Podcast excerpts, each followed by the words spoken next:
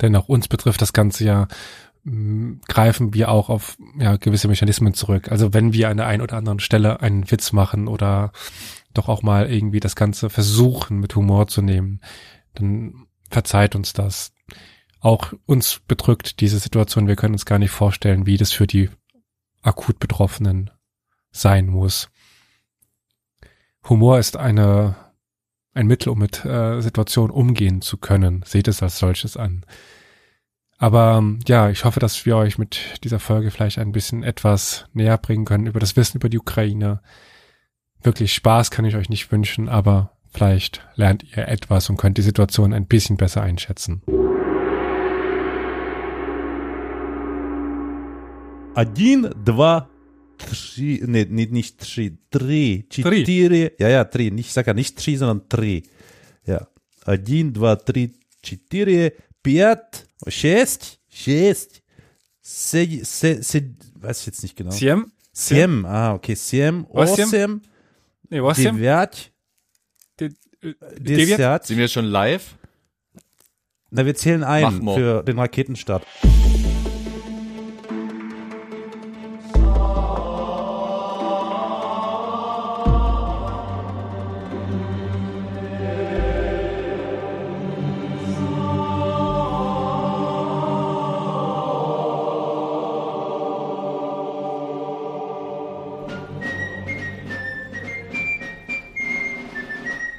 Wir senden hier aus dem freien Oblast Saarbrücken. Privet und herzlich willkommen zu einer neuen Folge von Historia Universalis, dem Geschichtspodcast, der sich manchmal auch aktuellen Geschehnissen widmet. Wobei, Disclaimer, heute wird es nicht um die aktuellen Geschehnisse gehen in der Ukraine. Nein. Also, Flo nickt schon oder schüttelt mit dem Kopf, weil der liebe Flo ist auch dabei. Hi Flo. Hallo. Dann äh, bin ich natürlich nicht nur mit Flo alleine hier. Ihr hörtet gerade schon einen Schnaufen, den begrüße ich aber erst gleich, weil ich sehe hier ein paar Bilder vor mir und da ist von Flo die nächste, die Victoria. Hi, Victoria. Hallo. Ich dachte, das und, war das äh, Schnaufen. Äh, okay, na gut. Keine Ahnung, das habe ich einfach mal dir Nein. zugeordnet. Hi. Ich Karol. bin stumm geschaltet. Strasdwutje. Strasdwutje. Äh, und dann haben wir noch zu guter Letzt, aber mit am besten, der liebe Eul. Olli, hi. Moin. Oh, liebe Eudel. Der Der liebe ich der Eudel. Flo. Jetzt der Eudel. Oh Mann. Eudel. Sorry. Und so viel Flo dazu, dass du nicht lachen wirst. Hashtag Eudel, ey. Der Eudel. Es hat genau ein paar Sekunden gedauert und du musstest lachen, so viel dazu. Gut. Aber äh, bei äh, der Begrüßung und auch dem, was äh, Carol gerade sagte, ist vielleicht schon klar, in welche Richtung es heute gehen wird, weil wir werden zwar nichts über die aktuellen Geschehnisse oder wenig über die aktuellen Geschehnisse sagen in der Ukraine, aber mh, ich habe da mal was Kurzes vorbereitet. Die nächsten, oder Carol hat mit mir was Kurzes vorbereitet. Äh, die nächsten zwei Minuten werden die meisten nicht verstehen. Ich werde es danach kurz zusammenfassen und daraus wird, wird sich dann der heutige Folgeninhalt zusammenfassen. Zusätzlich dazu, das wissen die äh, Wert mit PodcasterInnen bis auf Carol auch nicht oder fast nicht, wird es jetzt gleich noch im Anschluss, für die Leute auf Twitch leider noch nicht, aber im Feed dann ein Interview geben mit einer Professorin von der LMU München über die äh, Ukraine-Krise. Äh, da werden wir je nachdem ein bisschen auf das aktuelle Geschehnis, auf die aktuellen Geschehnisse eingehen, aber hier in dem von uns veranstalteten Feed quasi äh, erstmal jetzt nicht. Jetzt lange Rede, kurzer Sinn. Äh, lieber Carol, willst du Mhm. mal das Knöpfchen drücken? Дорогие друзья, тема моего выступления – события на Украине. И то, почему это так важно для нас, для России. Конечно, мое обращение адресовано и нашим соотечественникам на Украине. Говорить придется обстоятельно и подробно. Вопрос очень серьезный. Ситуация на Донбассе вновь приобрела критический острый характер. И сегодня обращаюсь к вам напрямую, чтобы не только дать оценку происходящему, но и проинформировать вас о принимаемых решениях, о возможных дальнейших шагах на этом направлении. Еще раз подчеркну, что Украина для нас это не просто соседняя страна. Это неотъемлемая часть нашей собственной истории, культуры, духовного пространства. Это наши товарищи, близкие, среди которых не только коллеги, друзья, бывшие сослуживцы, но и родственники. Люди, связанные с нами кровными семейными узами. Издавна жители юго-западных исторических древнерусских земель называли себя русскими и православными. Так было и до XVII века, когда часть этих территорий воссоединилась с российским государством, и после. Нам кажется, что в принципе мы все об этом знаем, что речь идет об общеизвестных фактах. Вместе с тем, для понимания того, что же все-таки сегодня происходит, для объяснения мотивов действий России и тех целей, которые мы перед собой ставим, нужно хотя бы несколько слов сказать об истории вопроса. Итак, начну с того, что современная Украина целиком и полностью была создана Россией. Точнее, большевистской, коммунистической Россией. Этот процесс начался практически сразу после революции 1917 года. Причем Ленин и его соратники делали это весьма грубым по отношению к самой России способом. За счет отделения, отторжения от нее части ее собственных исторических территорий. Ja, ich weiß nicht, wie viel man verstehen konnte, auch ohne große Russischfähigkeiten. So ein paar Wörter waren ja drin. Lenin, Äh, Kommunismus. Territorium, Kommunismus, Ukraine. Äh, Union, genau. Ja. Zwei Fragen Ja. stellen sich mir zuerst. Ja. Haben die gerade sein Büro umgeräumt, während er das aufgenommen hat? Und zweitens, ist er wirklich traurig? Okay, jetzt. Das, Dabei kann er so gutes Deutsch. Hätte er es nicht auf Deutsch machen können, die ist besser verstanden. Genau, für. Expansionistische Ansprachen auf Deutsch äh, rufen meistens eine noch allergische Reaktion hervor als das, was er da gemacht hat. Okay. Ja. Aber äh, Carol, das ist äh, auch mir direkt aufgefallen, weshalb ich unbedingt die Originalaufnahme auch drin haben wollte. Also nicht, dass hinten dran so viel Lärm ist, sondern die Art und Weise, wie ihr redet. Hm. Das scheint ihn ja richtig, genau. Es ist, Er war schon immer ein richtig- Schauspieler. ja, das scheint ihn richtig mitzunehmen. Ja. Das scheint ihn richtig zu beschäftigen. Also war das wirklich Putin? das Ja, war. Putin. Das Nein, war also Waldemar Portin, Beton. Ja, Waldemar. Waldemar Putter. Genau. äh, ich habe heute echt lange gebraucht, als äh, Carol mich das fragte, ob, ob das Waldemar ist. Aber gut. Ähm, genau, also ihr habt schon verstanden, es geht um die Ukraine-Krise und um die Ukraine selber. Es gab ja jetzt mehrere Pressekonferenzen von ihm zu dieser Sache, also unter anderem die Anerkennung der beiden äh, Republiken, also Donbass und, und Lugansk. Äh, aber das war jetzt eine über die Ukraine selber. Und das geht jetzt noch weiter, das ganze Geschwafel von ihm.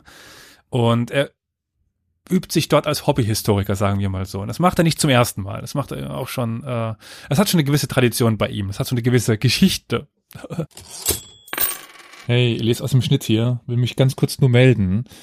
Und zwar wird dieser Podcast immer kostenlos bleiben. Nicht preislos, aber kostenlos. Er wird nämlich immer unbezahlbar sein. Aber nichtsdestotrotz haben wir ja Kosten, die auf uns zukommen. Und wenn ihr uns dabei unterstützen wollt, wenn ihr sowieso diesem Podcast helfen wollt und die Qualität ermöglichen wollt, die wir haben und vielleicht sogar noch, ja, einfach, dass wir besser sein können, als wir momentan sind, dann habt ihr die Möglichkeit, uns Geld zu überweisen auch. Nicht nur per Kofi, sondern auch per Banküberweisung, per Dauerauftrag. Ihr findet in den Shownotes stets eine IBAN, an die ihr einfach überweisen könnt. Einmal im Monat oder einfach einmal zu Weihnachten. Das wird uns sehr helfen und ja, ermöglicht uns das zu machen, was wir momentan machen. Vielen Dank. Er erzählt halt, dass die Ukraine eigentlich ist die Ukraine Russland. Es gibt keine Ukraine. Russland hat die Ukraine ge- geschaffen. Stalin und Lenin hat die Ukraine geschaffen. Ah, hm. Vorher gab es das nicht. Das war Russland. Aber stimmt das so? Damit wollen wir uns dann heute beschäftigen.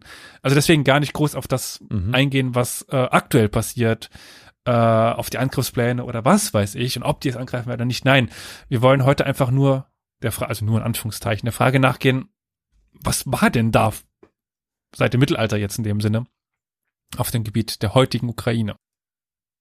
Gut, aber ich denke, die erste Frage, die sich irgendwie dann doch stellt, überhaupt so, was bedeutet denn Ukrainer?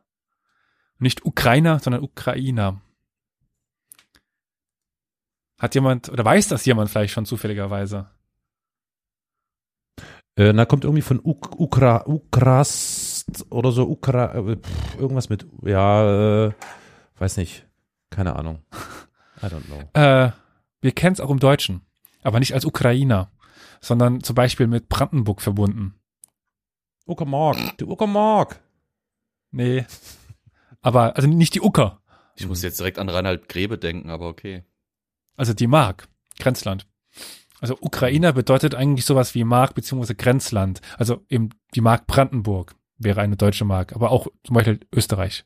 Also an der Grenze gelegene Regionen. Das ist Ukrainer. Und gibt, es gibt deswegen auch einfach mehrere Ukrainers. Also es gibt nicht nur die Ukrainer, theoretisch. Das ist ein zusammengesetztes Wort, das heißt nämlich Ukrainer am Rande. Oder? Könnte das sein? Ich glaube. Das kann sein, ja. Ja.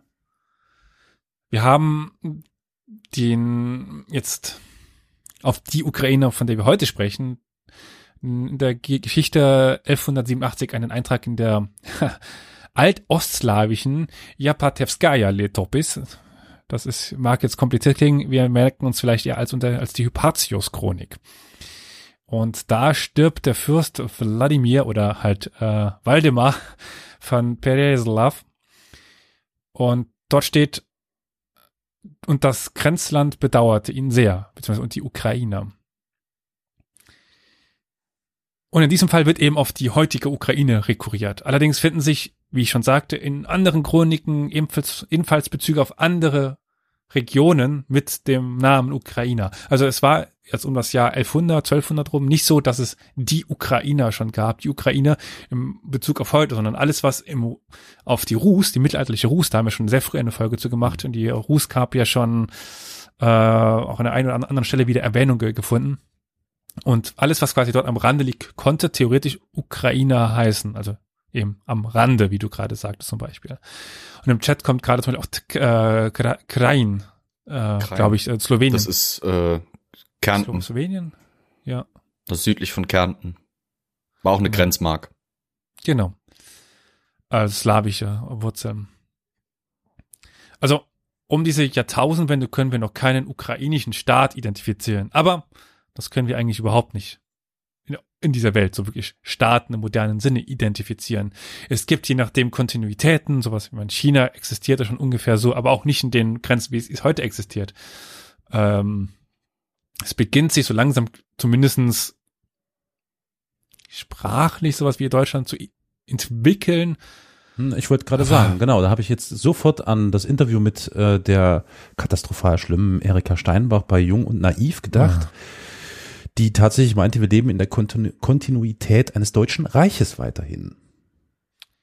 Ja? Ist ja, jetzt Ja, auch passenderweise aus der CDU raus und will bei der AfD rein. Insofern. Ja. Da ist sie gut aufgehoben. Ja, da war sie schon vorher gut aufgehoben. Nee, also ich wollte nur mal kurz auf dieses, auf diesen Begriff oder diese Begrifflichkeit der Kontinuität Mhm. und Staat, ja, ja, nein und so, das ist, äh, Ja, sowieso größter Schwachsinn, aber Ja. gut. Der Begriff als Grenzland weist auch auf die Bedeutung als Durchzugs- und ja, Verschmelzungsgebiet vieler Ethnien hin. Also die Grenzgebiete waren ja immer schon, also von Reichen, waren immer schon Schmelztiegel verschiedener Ethnien. Und so war es auch, dass die mittelalterliche Ukrainer ja eine komplexe polyethnische Kontaktzone war. Äh, und folgt man den Quellen, tauchen Slawen dort auch relativ spät erst auf. Und die Berührungspunkte mit finno-ugrischen und baltischen Stämmen sowie nomadischen und Turkvölkern weisen auf die Entwicklung unterschiedlicher ethnischer und sprachlicher und auch sowieso kultureller Einflüsse auf die Slawen hin. Finno-ugrischer, was ist denn das? Kann da jemand was mit, mit anfangen? Was finno-ugrisch ist? Ich gehe mal davon aus, dass Finno da drinne äh, deutet nicht darauf hin, dass es irgendwie Wale oder sowas sind, sondern dass die halt eben aus dem ostskandinavischen Bereich kommen. So wie die Rus ja auch. hm. Ja, die äh, Führungsschicht der Rus, ja. Hm. Die war, die Warenga. Also nicht die, äh, die, die Warega. Äh, nicht die äh, Hauptschicht in dem Sinne. Genau, also das ist einfach eine Sprachgruppe. Also Finno-Ugrisch ist ja eine Sprachgruppe. Äh, eben in Nordeuropa, Russland, Balten, kennt man ja. Indogermanische Untergruppe oder was eigenes? Was eigenes müsste, oder Indoger, boah.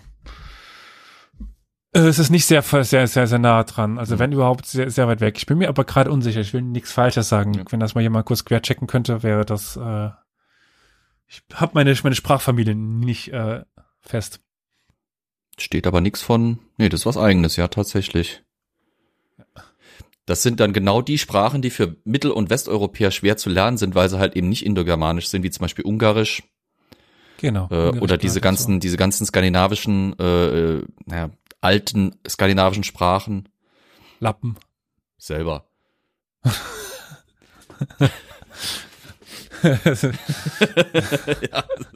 Ich weiß, der ist lahm, aber ja, was- was, hast mich bekommen. ja, ja, so wie Estnisch oder Liefisch, also äh, diese, also alles so was Anrainerstaaten des Baltikums dann eben sind, sind diese äh, finno-ugrische Gruppe vor allem und dann, also wenn man es auf der Karte sich anguckt, auf Wikipedia ist eine schöne, da sieht man halt schön alles in Skandinavien oben konzentriert, dann nochmal weit in Russland drin, einige Inseln und dann eine Insel, sagen wir mal, in Zentraleuropa, das ist dann Ungarn. Da kommen diese Genau. finno-ugrischen Sprachen dann vor. Ich erinnere mich immer dran, ähm, es gab mal einen Comedian oder äh, weiß nicht genau, wie der heißt. Äh, der hat einen Witz gemacht über die Finnen, also warum Finnen immer äh, auf Platz eins von, von Sprachverstehen und Leseverstehen sind und so. Äh, ja, erinnere ich mich immer noch an irgendwie das Wort also das, das, äh, die, die Sprache mit den meisten äh, Vokalen oder so. Egal, machen wir weiter. Ja. Äh, wir, wir schwufen ab. Und Volkmann der sogenannten Nestor-Chronik, auch eine sehr frühe russische Chronik, erfolgte im Jahr 882 die, die Gründung der ersten ostslawischen Staatlichkeit, beziehungsweise das erste ostslawische Reich. Und das ist die angesprochene Rus. Wobei hier von einer richtigen, also in Anführungszeichen, richtigen Staatsgründung nicht wirklich die Rede sein kann, eher von einer allmählichen Herrschaftsverdichtung. Also es gab davor verschiedene Stämme, könnte man eigentlich fast sagen, und dann gibt es eben peu à peu eine Zentralisierung, obwohl das oder die Rus nie wirklich ein, zentral, ein zentrales Königreich war, ähnlich dem in, in Deutschland zu der Zeit, wobei Mittelalter-Königreiche sowieso nicht zentralistisch sind. Und also selbst für mittelalterliche Verhältnisse war das sehr, ähm, will nicht sagen föderal, weil das irgendwie falsch klingt, aber damit kann man sich, denke ich, am besten vorstellen. Durch die Vereinigung von Novgorod und Kiew wurde unter der Ägide des äh, varegischen Oleg Oleg, Oleg. russisch, aber der hat Oleg. Oh, Äh, der, hat, der hat nämlich auch noch einen anderen Namen. Helgi. Helgi klingt irgendwie wie ein Regal für Kinderzimmer von Ikea. Genau, Helgi. Jedenfalls, da kennt ihr schon, das ist der ja, skandinavische Hintergrund. Ein administrativer und kultureller Integrationsprozess eingeleitet, der eben auch durch die Anwesenheit der Tributpflicht auf andere Stämme gekennzeichnet war. Also andere Stämme eher nur mit Tribut an dieses große Reich gebunden. Kein zentrales Königreich, was wichtig wird, weil zum Beispiel unser lieber äh, Putin mit der Rus argumentiert. Als Vorbild von Russland. Wobei das super schwer ist, weil die Rus eben nicht ein einheitliches Reich in dem Sinne war. Aber russische und ukrainisch-nationale Historiker bestreiten sowieso oft den Anteil der varegischen bzw. skandinavischen oder beschreiten oft den Anteil dieses klingt doof, der Anteil des Anteils. Wie kann man das noch besser sagen? Egal. Also diesen Anteil an äh, der Reichsbildung. Doch wir haben zum Beispiel die Chronik der vergangenen Jahre und da heißt es für einen Eintrag für das Jahr 862. Die ähm, slawischen Bewohner des Landes seien, Zitat, über das Meer zu den Verägern gezogen und hätten mit den Worten, unser Land ist groß und reich, aber es gibt darin keine Ordnung. Deshalb kommt zu uns zu herrschen und zu regieren. Zitat Ende. Um Hilfe gebeten. Jetzt sagen wir mal so, diese Chronik ist äh, unter der Einfluss der Ruekin-Dynastie verfasst worden, die varägischen Ursprungs ist. Wie sehr das jetzt wirklich so eins zu eins zu, zu glauben ist, hm, ist die Frage. Aber es wird, oder es ist sehr, sehr sicher, dass es einen varägischen, einen varägischen Einfluss gibt, einen wikingischen, einen skandinavischen Einfluss. Und ja, wenn man jetzt wieder auf die Rede von Putin einsieht, also eigentlich könnten jetzt die äh, sagen wir mal, Schweden kommen und sagen, es war schon immer unser Recht, in Russland zu, zu herrschen. Wir setzen wieder eine Varega-Dynastie ein. Das fände ich echt wo- geil. Wo kommen wir denn dahin? Hm. Aber was wir auch merken, ist, dass es so einen wirklich Bezugspunkt auf die moderne Ukraine noch nicht gibt. Der naheliegendste Bezugspunkt auf die moderne Ukraine, also diese Kiewer Rus, wie sie auch heißt, also Rus oder Kiewer Rus, wie sie ge- genannt wird, ist halt schon andersweitig auch besetzt. Denn das Moskauer Reich reklamiert das ja als Ursprung.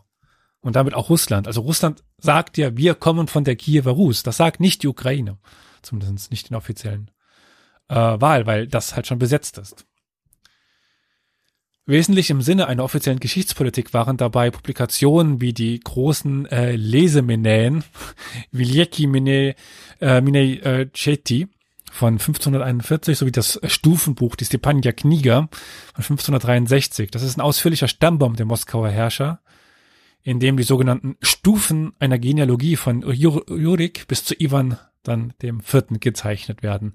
Und damit seitdem sagt halt, also spätestens seitdem sagt Moskau und dann Russland, das, das, das Großfürstentum, dann das Zarentum, dann das Imperium, wir sind die Nachfolger oder wir sind die Rus. Das Russland kommt ja auch daher. Also nicht umsonst nennen wir es heute Russland und nicht Moskowitien oder Moskau oder wie auch immer man es noch nennen könnte. Ja, das ist ganz interessant, wenn man in den Mhm. Quellen des 16. Jahrhunderts zum Beispiel noch liest, da gibt es einen ähm, Moskowitisch. Sigismund ja. von, von Ja, Herberstein, durchaus, Moskowiter. Ja. Genau. Mhm. Ja, Das ja, sind ja. nicht die Russen, das sind die Moskowiter. Mhm.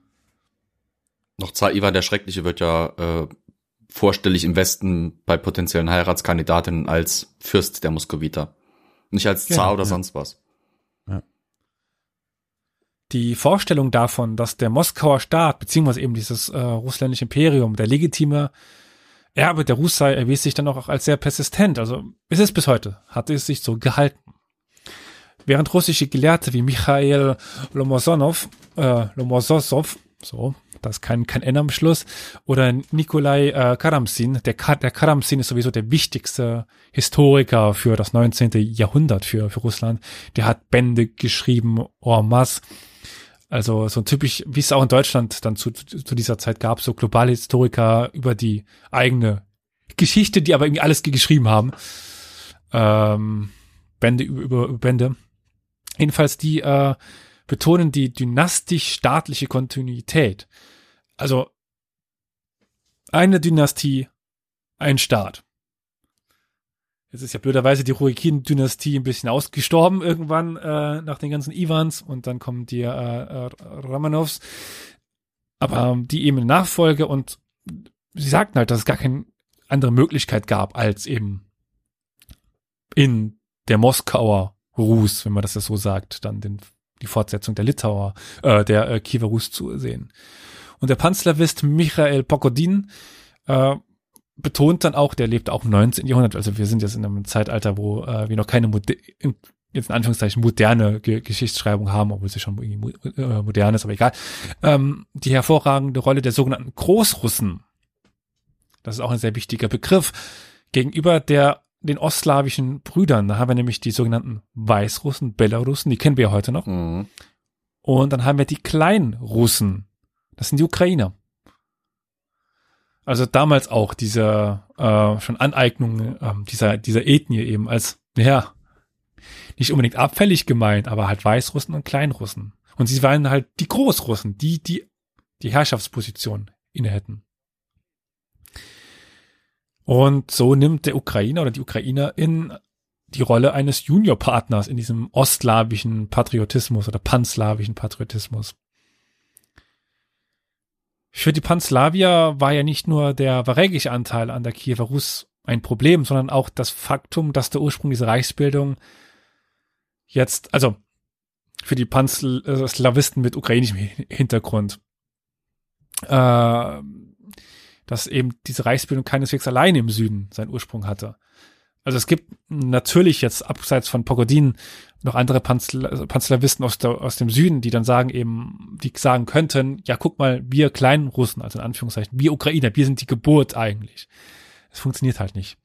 Weil wir mit Novgorod und auch, ja, noch eine Abstrichen Pskov und noch eine andere Stadt, die ist nicht so, so, so wichtig ist, drei der vier wichtigen Zentren im Norden haben. Klar, Kiew, Kiewer Rus, aber Novgorod war mindestens genauso wichtig. Aber eben in einer ersten Phase, vor allen Dingen eben im 10. Jahrhundert, entwickelte sich Kiew besser als Novgorod. Und in der Nestor-Chronik hieß es dann, und Oleg ließ sich in, als Fürst in Kiew nieder Und Oleg sprach, oder Alek eigentlich, äh, und, und Oleg sprach, dies soll die Mütter der russischen Städte sein. Ukrainischerseits wird das ungleich lieber betont als beispielsweise das Faktum, dass mit der ersten christlich getauften Herrschergestalt der Rus, das ist, äh, ja, man könnte sie Helga nennen, Hm. oder Olga, oder Olga, die stammt aus Pskov, Bleskau auf Deutsch. Und das liegt auch im Norden. Ich glaube, ah, ist das heute schon weiß? Jetzt bin ich schon wieder ein bisschen, Bleskau. lässt, das lässt mich, Bleskau. Das liegt an der Grenze zu Weißrussland, glaube Mhm. ich. Aber es könnte noch moderne Russland sein. Liegt schon in Russland, ist aber nah an Ja. Weißrussland dran, also quasi ja relativ an der Grenze. Südwestlich von St. Petersburg. Ja. Also ihr, ihr seht jetzt schon, das ist da gar nicht so einfach, das ist wirklich auseinander zu dividieren. Wir haben Kiew als Zentrum natürlich, als die Städte, als die Mutter aller russischen Städte, oder aller Rus-Städte. In religiöser Hinsicht orientierte man sich an Byzanz. Und dies ist ja auch mit weit, weitreichenden Folgen, also überhaupt ganz viel der russischen und auch der ukrainischen äh, Geschichte ist dadurch bedingt, dass die vorherrschende Religion das orthodoxe Christentum war. Lange Zeit das griechische und dann halt jetzt mittlerweile das russisch-orthodoxe. Der Kiewer Großfürst äh, Volodymyr. Und ähm, das wäre nämlich jetzt, wenn du es ganz ähm, krass nimmst, Karol, wäre es nicht, äh, was sagtest du nochmal? Am Rande oder was meinst du? Nein, nein, wie, Hä? wie, wie nennst du nochmal Putin? Achso, Waldemar. Waldemar, Peton. Waldemar, genau. Also eigentlich müsste so sagen Voldemir, weil das ist die ukrainische Voldemort? Variante von, Wold Äh, Wol- Woldemir. Voldemort. das ist die, Voldemort. das ist die äh, ukrainische Variante von Wladimir. Es ist einfach Voldemort. Jedenfalls, äh, lieber Karol, wärst du bei äh, Volodymyr eben bei Wladimir im Ukrainischen. Hm. Der stammte aber auch aus dem nordwestlichen Rus, wäre also eigentlich eher Wladimir, aber auch daran erkennen wir eben äh, Volodymyr äh, als ukrainischen Namen. Der vollzog die, die sogenannte äh, Taufe der Rus, also der Übertritt der Rus zum orthodoxen Christentum. Auf die gehen wir jetzt nicht näher ein. Ist sicherlich ein interessantes Thema, aber jetzt nicht für, für heute, weil da gibt's auch äh, einiges an Streit darum. Also quasi der Klodwig des Ostens. Mehr oder weniger. Gen genau, auch die Taufe von, von Klodwig ist ja sehr umstritten, je nachdem, äh, wie genau die jetzt abgelaufen ist. Genau. Ob es Das überhaupt und wie. Ja, Das genau. ist halt dieser my mystische und mythische Anfangspunkt der Christianisierung in der Region, wo das Ganze wahrscheinlich mit einem Ereignis verbunden wird, aber äh, ein schleichender Prozess in der Realität war. Genau. Durch die Taufe erfuhr das mittelalterlich verfasste Reich jedenfalls einen immensen Prestigegewinn. Also damit trat das Reich endgültig in die christliche Gemeinschaft, die Christianitas ein. Und das sollte sich ja jetzt auch bis, bis quasi heute nicht mehr ändern. Also bis heute ist Russland eigentlich ja ein Teil von Europa. Ist es nicht auch so, dass damit äh, diese Region zum allerersten Mal auch in die Geschichtsschreibung wirklich mit eintritt? Ja, Das- nein. Also, gibt ich ja meine, das läuft ja oft äh, zusammen, äh, dass erst durch die Christianisierung auch man Quellen findet. Und nur mit Quellen aus erster Hand ist man wirklich auch in der Geschichte und nicht mehr in der Frühgeschichte, wo es nur Quellen aus zweiter Hand gibt. Ja, das ähm, schwierig. Also mit dieser Region, wir haben zum Beispiel ja schon Goten dort vorher in der Region. Und es gibt ein paar gotische Chroniken. Also wir haben schon quasi über die Region ein paar Quellen von vorheriger Zeit. Aber nicht über die Rus selber zum Beispiel. Okay.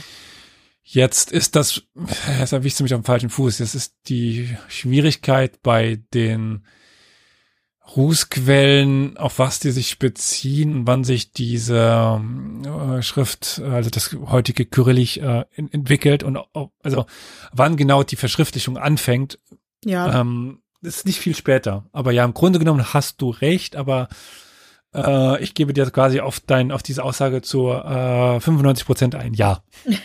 okay. Äh, damit taucht die, die Region endgültig in die Schriftlichkeit ein und damit auch in die Geschichte. Nicht nur von früh eben. Also ab da brauchen wir nicht mehr nur noch die Archäologen, Sondern da können auch die Historiker sich äh, dran verknusen. Oh, hey.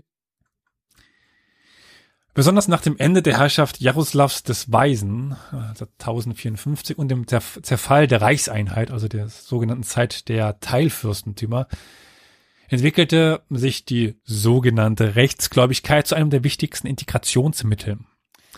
Also, ja, Flo? Jaroslav der Weise. War das Ja. der, von dem dieses Ruri- Ruri- Ruri- rurikidische Symbol kommt, das auch das Staatswappen der Ukraine ziert heute noch? Weil der Name sagt mir nämlich tatsächlich was. Also der ist aus der Dynastie, aber die, Dynastie ist ja schon älter. Also auch der ähm, äh, Volodymyr war ja aus dieser Dynastie. Also ob nicht der das schon getragen hat, also wer zum ersten Mal, also die Rurikiden-Dynastie ist bis auf Rurik ziemlich gut gesichert. Mhm. Also Rurik, also schon, also der hatte Söhne, die sind safe, aber ob es Rurik wirklich gab, das ist die Frage. Und äh, wo, woher dann sein Zeichen kommt, kann ich dir aber nicht sagen. Ich bin jetzt mal Aber- ganz banal auf Wikipedia nochmal unterwegs. Ja. Bei den Rurikiden ja tatsächlich persönliches Siegel von Jaroslav dem Weisen und da ist dieses Ja. Symbol drinne tatsächlich. Weil daher sagt er mir auch was. Ja. Mal wieder hat ein Computerspiel dabei geholfen, weil ich meine nicht zu erinnern, dass bei Knights of Honor äh, Wow. ja äh, dieses rurikidische Symbol mir das erste Mal über den Weg gekommen ist. Aber Das kann gut sein. in Ja. weiß auf schwarz. Ja, Jaroslav der, der Weise, also mit eben äh, Volodymyr, mit der, der wichtigste dieser Kiewer Fürsten. Die Taufe der Rus wird ja gerne, wie ich nun schon sagte, als Eintritt der Ostslawen in die, in Anführungszeichen, mit dicken, fetten Anführungszeichen, zivilisierte, Anführungszeichen Ende, Welt interpretiert. Und nimmt wohl auch deshalb einen teils konkurrierenden und teils identischen ja, Geschichtssicht von Ukrainern und Russen ein, also in dieser Sicht einen zentralen Stellenwert ein. Das zeigt sich zum Beispiel anlässlich der aufwendigen 1000-Jahr-Feier 1988. Noch kurz vor dem Ende der UdSSR, wie äh, wir, wir Deutschen ge gerne sagen CCCP, Griffig, ja. äh, also die SSSR, äh, betonte man die Rolle des russischen Volks als primus inter pares, was begreiflicherweise vielleicht ein bisschen zu Unmut, Unmut führte bei denen, die nicht Russen waren, sondern eben zum Beispiel Ukrainern. Sowohl das Moskauer Patriarchat als auch die KP-Führung hatten nämlich Moskau als Ort der Feierlichkeiten bestimmt und eben nicht Kiew beziehungsweise den Dnieper, wo die Taufe abgelaufen sein soll. Also eben diese Mutter aller russischen Städte, der Ort, wo Wladimir herrschte. Oder der Fluss, wo die Leute ge getauft worden sind. Also Kiew. Ukra ukrainischerseits gab es bereits im Zarenreich gegen die These einer exklusiv russischen Rus, also jetzt um diese Begriffe auseinanderzunehmen, wenn ich jetzt sage russisch, meine ich meistens die sich selbst als Großrussen bezeichnenden Russen und die Rus, die, äh, da haben wir eben noch mehrere Ethnien unter einer Herrschaft verbunden, die auch die ukrainische umfasst. Äh, jedenfalls gibt es gegen diese These mindestens genauso viel Widerstand wie gegen jene, dass es sich bei den Ukrainern nicht um eine eigene Nationalität, sondern vielleicht um ja kleinere Brüder der Großrussen handeln würde. Also so nach dem Motto wie die äh, Bayern und die äh, Sachsen. Was? Bayern, Sachsen, Brüder? Nein. Ich habe ich hab direkt gewartet. Ich habe direkt gewartet auf die Reaktion. Wenn, dann sind es die Preisen und die Sachsen. Das sind richtige Immer- Brüder. Immerhin hat er nicht gesagt die Bayern und die Franken, weil sonst wäre wahrscheinlich jetzt gerade irgendwie äh, in München in, eine Rakete gestartet in Richtung Saarbrücken oder so. ja, äh, du kriegst ein bisschen Zustimmung im, im Chat. aber, ja. In Leipzig hat gerade noch jemand gezuckt. ja. Es tut mir leid, aber äh, das wäre so ein. Also wir, wir können ja auch, dann sagen wir halt die, äh, die Ostwestfalen und die Saarländer, keine Ahnung. Ah, nicht die Pfälzer und die Saarländer. Ver vermeidest Ja. du das bewusst? Victoria? Ja. Ich möchte nur meinen Unmut zugrunde geben. Verdammt. Äh, haben wir die Wir sind zu divers. Badener und die Hessen? Gut, Gott sei Dank nicht Schwaben gesagt. Keine Ahnung. Gut, weiter. Komm. Gefährliches, Flüchte aus diesem Minenfeld, flüchte. gefährliches Gebiet. Ja. Ja, ja. Flüchte schnell. Für den ukrainischen Historiker Michailo Chruschewski stand übrigens schon zu Beginn des 20. Jahrhunderts fest. Carol? Hä, was denn? Achso, ich dachte, du wolltest irgendwas äh, sagen. ich habe nur absichtlich laut ausgeatmet, weil diese Aussprache schmerzt. Mein russisches Herz. Wieso? Naja, es ist ein bisschen ungelenk, aber dafür kannst du ja nichts. Das ist halt so. Ja, das ist nicht der Khrushchevski. Hast Nein, du nein, tschechisches Herz? Ja, Außerdem muss das doch so. Mir wurde gesagt, es ist nicht richtig Historia Universalis, wenn wir nicht die Namen alle furchtbar aussprechen. Stimmt, ja, ja. Entschuldigung, ich wollte nicht zu nahe treten. Ich, das war eigentlich, ich habe nur so für mich hinge, ausge, ich rauche dabei, höre und. Ja. ich komme da gleich rüber. Gut, machen wir weiter. Karol macht ja einen auf Logopedia Oh Gott, Universalis. er kommt drüber, er kommt drüber, oh Gott. Jedenfalls für diesen äh, Michailo stand schon zu Beginn des 20. Jahrhunderts fest, dass die ukrainischen Ursprünge mit den russischen nichts gemein hätten.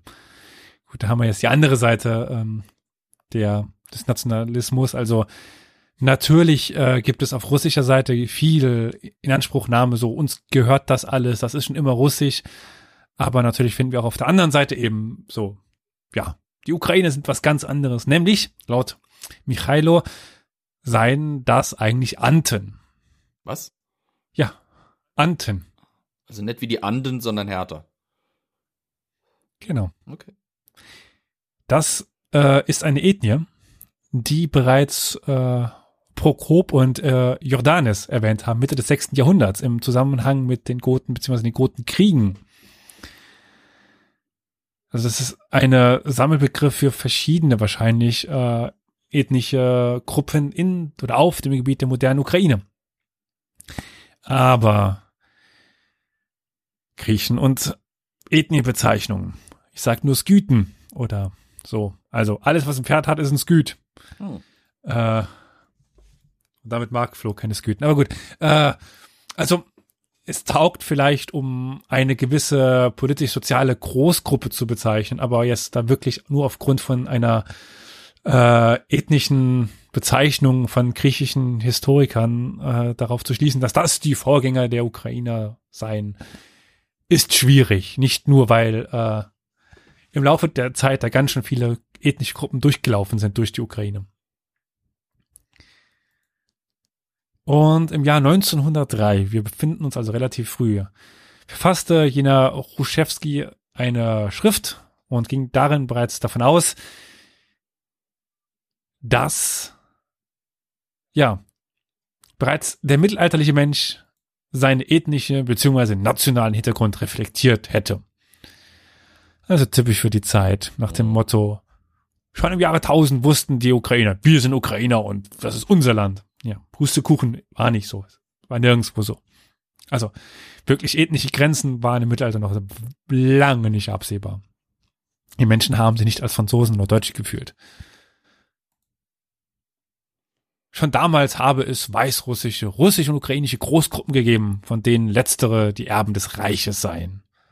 Also jetzt äh, beansprucht er nicht nur, dass die Ukrainer schon überhaupt sich seit dem Mittelalter als Ukrainer fühlen, nein, ähm, sie seien auch die Erben der Rus. Die Kontinuität der alten Rus sei nicht durch den Moskauer Staat aufrechtgehalten worden, sondern durch das Fürstentum Halitsch-Wolhinien des 12. Jahrhunderts und ja, schließlich dann auch im polnisch-litauischen Herrschaftsverbund. Halitsch. Ich hatte, habe sehr lange gebraucht, um zu verstehen, was dieses Halitsch ist. Kennst du das, Flo? Es äh, klingelt ein Glöckchen, aber ich kann kein Ticket dranhängen. Mhm. Erst dann habe ich verstanden, also Russen können kein, oder können nicht, ist falsch, aber sie sprechen kein G aus. Das ist ja Holland, ist ja Galizien. Holland. dort. Und Galizien, das ist Galizien. ich hätte auch immer so äh, Facepalm gemacht. Ja, Genau. Äh, Galizien, Wolhinien. Zu Galizien kommen wir heute noch äh, mehr und zu Wol Wolhinien so sowieso, beziehungsweise dann Ruthenien. Die polnische Herrschaft über die ukrainischen Ländern betrachtet er übrigens auch kritisch, wenn gleich äh, weitaus milder. Also Wer jetzt Putin? Jener, du lässt mich den Namen nochmal aussprechen, oder? Churschewski, Ah. Nicht der Waldemar. nicht der Waldemar. Der Wladimir. Oh Gott, ich darf niemals mehr in das Land ein einreisen. äh, aber wie gesagt, ähm, wir haben hier einen Historiker nationaler Auslegung. Aber einfach mal super interessant, diese Grundlagen für den modernen Nationalismus zu sehen. Sowieso, er bemüßigte sich ja zu allem und jedem irgendeine Meinung zu haben und sowieso sich zu, zu allem auszulassen, von steinzeitlichen Grabhügeln hin bis zu Malerei. Äh, Zitat nämlich, nur um in dieser Zeit ausrufen zu dürfen, es gibt die Ukraine auch im 10. Jahrhundert, im 15. und 19. Jahr- Jahrhundert. Also das Gegenstück zu Putin quasi, der dann sich hinsetzt und sagt, die Ukraine war im 10., im 15. und 19. Jahrhundert russisch. Spoiler, weder noch. Bullshit an entgegengesetzten Enden des Spektrums. Genau. Also ich bin jetzt viel mehr davon interessiert, was er denn zu steinzeitlichen Grabhügeln zu sagen gehabt hätte und würde ihn da gerne die banken, aber das würde jetzt zu weit führen. Ich kann dir das, kann dir das Buch zuschicken, aber ich befürchte, Ach, lass mal. äh, dein Ukrainisch ist nicht gerade auf dem Höhe der Zeit, oder? Äh, nein. Sie liest eher mittelserbische äh, Mischdialekte. Ja. Ja. Gut. Äußerungen wie diese werden aber erst dann wirklich verständlich, wenn man sich das seit 1876 durch das sogenannte Emsat Ukaz legitimierte sprachliche und nationale und äh, lieber Carol, da du dich ja es klingt jetzt echt komisch, noch freuen wirst über einige Wörter, die du lernen wirst, habe ich noch ein neues Wort für dich. Zuckerbillard. Kujonieren. Achso. Nein, Äh, wie? Kujonieren. Kujonieren. Klingt wie ein etwas ambitioniertes Verb. Kujo. Kujo, wovon kommt da? Okay, interessant. Was beschreibt denn Kujonieren? Was äh, denkst du denn?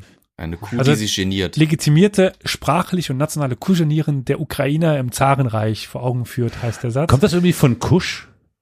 Also, Kusch, Kusch. Also, leg dich hin, mach dich nieder, mach, erniedrige dich oder mach dich klein, so. Also quasi das Ähm. eingedeutschte Kuschen vor jemandem kuschen. Weißt du, was ich meine?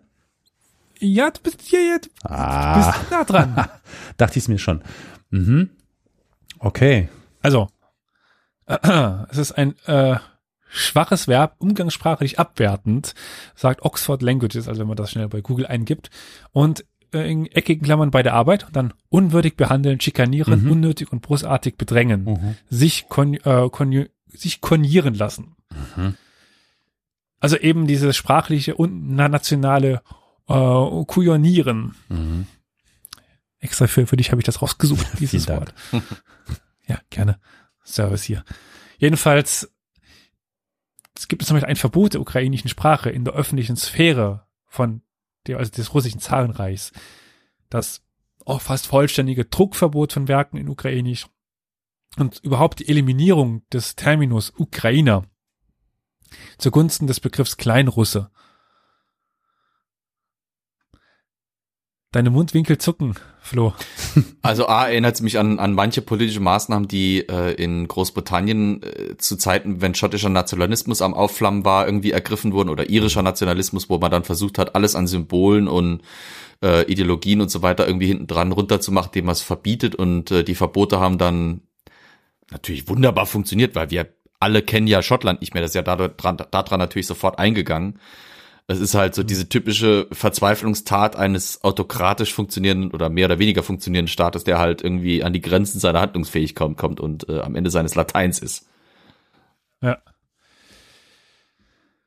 Äh, der Streit darüber, ob nun Ukrainer oder Russen die Erben des Kiewer Reichs sind und ab wann äh, ja die Altostslawen begannen, sich in einen weißrussischen, russischen und ukrainischen Zweig zu teilen, kann ich heute leider nicht beantworten. Das kann man fast keiner, weil das ist ein schleichender Prozess. Wir haben irgendwann diese Trennung auch sprachlich und das würde jetzt in Sphären führen, dazu brauche ich schon mehr als eine Folge und auch ExpertInnen dafür, für dieses Thema. Waldemar zum Beispiel. Waldemar zum Beispiel. Mhm. Äh, Wo- Volodymyr, Volodymyr, bitteschön. Meinst du, den könnten wir mal Äh, einladen und der wird kommen? Ich bezweifel's. Ich meine, gut, wenn er kommt, dann kommt er mit äh, unmarkierten Truppen, aber könnt ihr mal fragen. Von einem russischen oder ukrainischen Staat kann im Mittelalter, Mittelalter aber wirklich noch nicht die Rede sein. Das ist zu früh. Aber apropos Rede. Gab es wenigstens im Mittelalter eine ukrainische Sprache? Oder eine russische Sprache? Äh, Yes. sagen wir mal so. Ich lese ja gerade ein paar alte ru- russische Chroniken und fuck die, also, ah, So, Äh. jetzt kommt Waldemar nicht mehr. Nee. Jetzt kommt Wladimir nicht mehr. Es gibt keine einheitliche Sprache zu dieser Zeit. Das ist Big fucking Krass, also- surprise. Wo gibt's das Ja. schon? Du hast selbst in Ländern, die, Nirgendwo. die In Sachsen, relativ früh in durch Sachsen. Ja, klar, na, natürlich, auf jeden so. Fall, nicht wahr? Ich meine, ja, genau. Ich meine noch nicht mal in Ländern, die man als relativ früh in ihrer Nationalwerdung und Nationalbildung verorten kann, wie Frankreich oder England gibt's Einheitlichkeit. Dann hast du so Exemplare wie das Heilige Römische Reich. Alter, es, es, selbst heute hast du ja noch 16 Dialektegruppen, die man grob zusammenfassen kann, plus noch bestimmt 250 Unterdialekte. Natürlich gibt's keine einheitliche Sprache damals. Big fucking surprise. Die gibt's nirgends. Ich, äh, genau das, darauf wollte ich ja hinaus. Ja. Und ich habe mir dann Ja. vorgestellt, äh, wenn er sich mal der Olaf Scholz hin, hinstellt, kann denn jemand äh, nachmachen mit dem Dialekt? Ich weiß Nee. es nicht. Der ist ja so Jedenfalls- ein nordisches Licht, ne? Ja, Niemand kann Olaf Scholz Ja. imitieren. Ja, also ich finde, wenn man sich Frankreich anguckt, das schon so früh irgendwie relativ in seinen heutigen nationalen Grenzen zu abzusehen war, dass von Anfang an zumindest versucht wurde, zentral irgendwie zu regieren mit wechselndem Erfolg. Und trotzdem gibt's da immer noch so große Sprachdifferenzen, dann braucht man es nirgendwo sonst erwarten. Ich meine mich Ja. zu erinnern, dass es eine Untersuchung gab, dass im Mitte des 19. und 20. Jahrhunderts fast drei Viertel der Franzosen kein Hochfranzösisch im Alltag sprachen. Die konnten es zwar durchaus, wenn sie es mit Behörden reden mussten, aber die lokalen Dialekte waren bis vor eben vielleicht 200, 250 Jahren in Frankreich noch weit verbreitet. Und das war in einem Land, das, wie Victoria gerade gesagt hat, sich sehr früh schon um Zentralisierung bemüht hat, sehr früh anfangen wollte, Sprache auch zu regulieren, weil es Sprache als kulturellen Deckel quasi schon erkannt und ident- identifiziert hatte. Selbst da hat es nicht funktioniert. Jedenfalls, mein, um meinen Olaf Scholz-Gag zu Ende zu bringen, ich habe mir dann äh, im Anschluss an dieses Interview, ich habe mir so viele Interviews von Putin momentan angetan, das ist echt nicht mehr feierlich. Jedenfalls, wie sich Olaf Scholz hinstellt und behauptet, Österreich ist ja schon immer Teil des, äh, warum, Was? Warum? Egal. Äh, Österreich ist halt immer Teil des, des deutschen Landes und jetzt wir annektieren nochmal Österreich und so weiter. Könnte man ja historisch auch irgendwie argumentieren. Hast du Und die Schweiz und die Niederlande. Meintest du jemand anderen? Ich wollte gerade sagen, anderer Kanzler, andere Zeit, Ja, ja. andere Partei. Andere.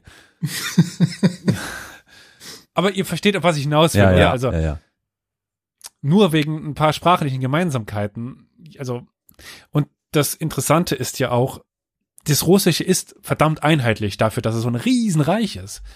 Äh, also einer aus äh, Vladivostok klingt fast so wie jemand aus, äh, wie aus St. Petersburg. Mhm. Es gibt nicht diese riesen Unterschiede in den, in den, Re in den Regionen. Es gibt halt ein einheitliches Russisch, ein relatives. Je nachdem mit den Reduktionsstufen und so weiter ändert sich das ein bisschen. Kennt ihr das Lied Wo ist das deutschen Vaterland? Fällt mir gerade noch ein, weil diese, diese Identifizierung eines Kulturkreises über Sprache ist nicht neu und ist auch wirklich ziemlich schlagendes Argument durchaus. Ähm, weil zum Beispiel gerade wenn es um die Nationalidee Deutschlands ging, wurde lang eben der Sprachraum als Identifikator genommen, nichts anderes, weil in allem außer der Sprache unterschieden sich die einzelnen Regionen teilweise ja von Tal zu Tal so extrem, dass nur die Sprache als grober Richtwert irgendwie sinnvoll äh, als eben als einendes Mittel herangezogen werden konnte. Das Ukrainische ist aber tatsächlich doch recht anders als das Russische. Also ich habe nachgefragt, so Ja. wenn es ein richtiges Ukrainisch ist, das versteht ein Russe nur ganz schwer, wenn überhaupt. Hm. Und umgekehrt?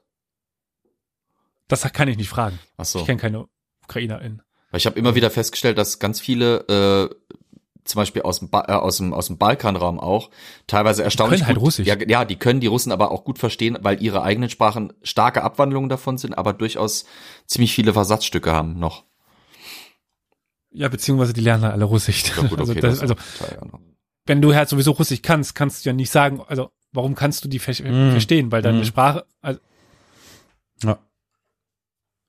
Gut, aber gehen wir nochmal zurück in die damalige Zeit, äh, nach diesem äh, kurzen Ausflug.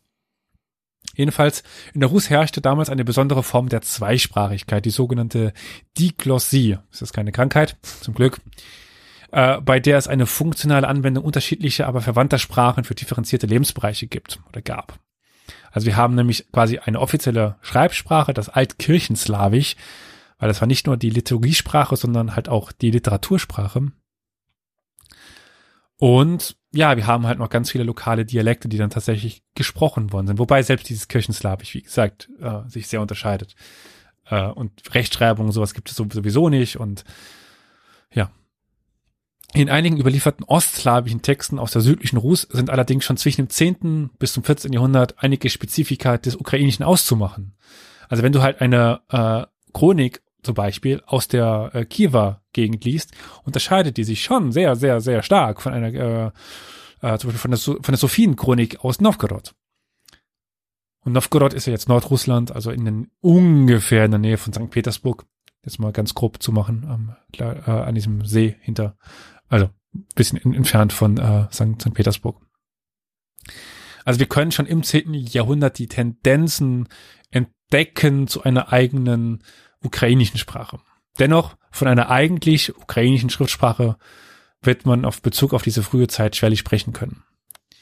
Überhaupt erfährt oder erfuhr die äh, ukrainische Schriftsprache erst spät eine erste überregionale Kodifizierung, nämlich 1907 durch Jefhen äh, Timischenko und er hat eine Grammatik vorgelegt, die erste ukrainische. Und selbst gegenwärtig gilt, dass die ukrainische Normsprache, also das Ukrainisch, was quasi als Ukrainisch genormt ist, äh, vor allen Dingen außerhalb der Westukraine nur von wenigen Ukrainern wirklich perfekt beherrscht wird. Es dominiert stattdessen eine russisch-ukrainische Mischform, das sogenannte Surtschuk. Surtschuk. Also das ist so eine russisch-ukrainische Sprache mit verschiedenen Formen und Dialekt quasi. Und die wird auch ganz viel zum Beispiel in Kiew gesprochen. Neben auch sowieso Russisch.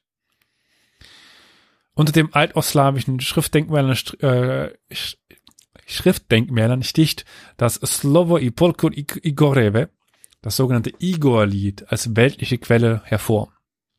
Das Anonyme mit nur nur in Anführungszeichen, äh, 218 Strophen, das ist relativ kurz für ein, für ein Heldenlied, tatsächlich, äh, soll um das Jahr 1187 im Umfeld des Kiewer Großfürsten erschienen sein. Dessen Macht war zu diesem Zeitpunkt bereits erodiert, denn seit dem ausgehenden 11. Jahrhundert begann die Russia in die sogenannten Teilfürstentümer zu zerfallen. Seit 1068 gab es ständige Bürgerkriege zwischen den Herrschern der Gebiete um Kiew, Tschernigow, Pereyaslav, Smolensk oder Wol Wolhinien eben.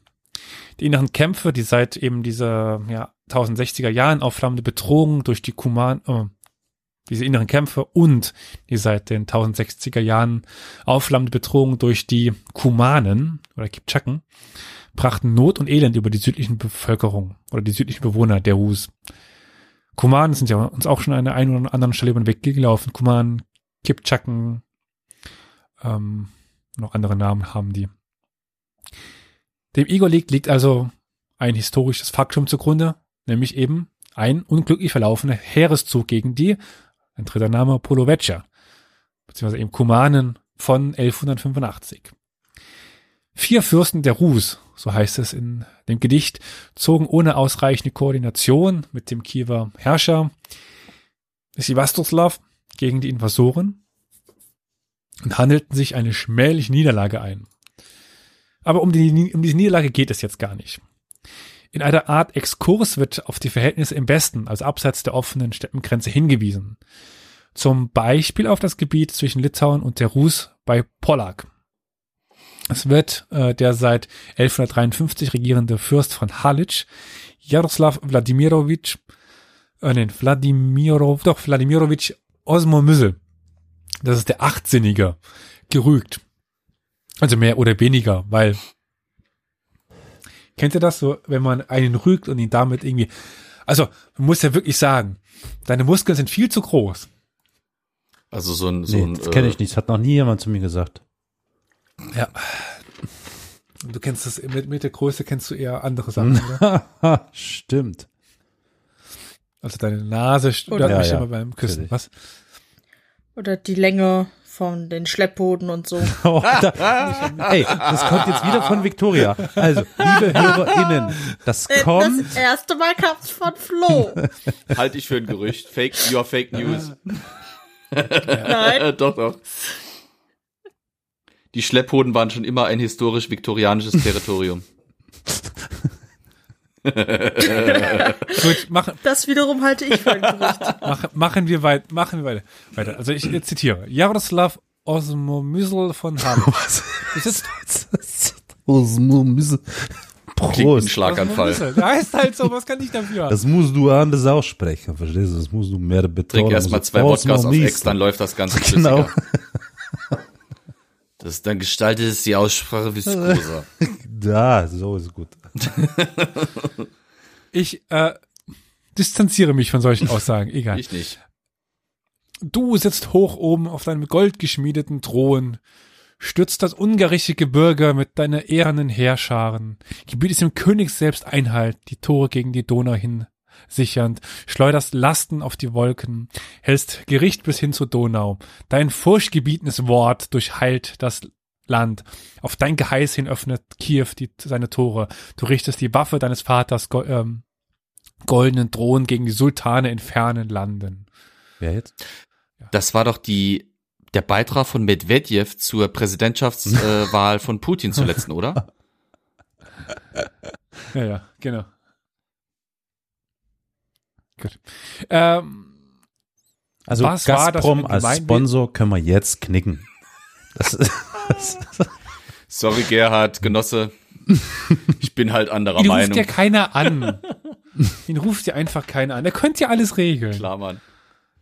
Habt ihr gelesen? Ja, ja, klar, klar.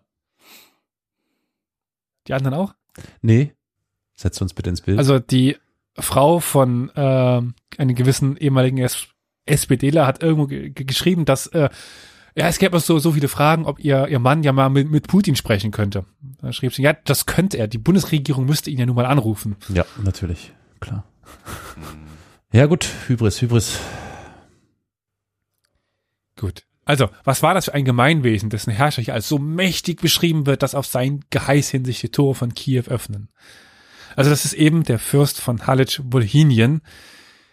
Und der ist ganz zentral im ukrainischen Erinnerungskanon, weil das ist eben mit Galizien auch und Wolhynien zwei Gebiete, die zentral für die Ukraine sind.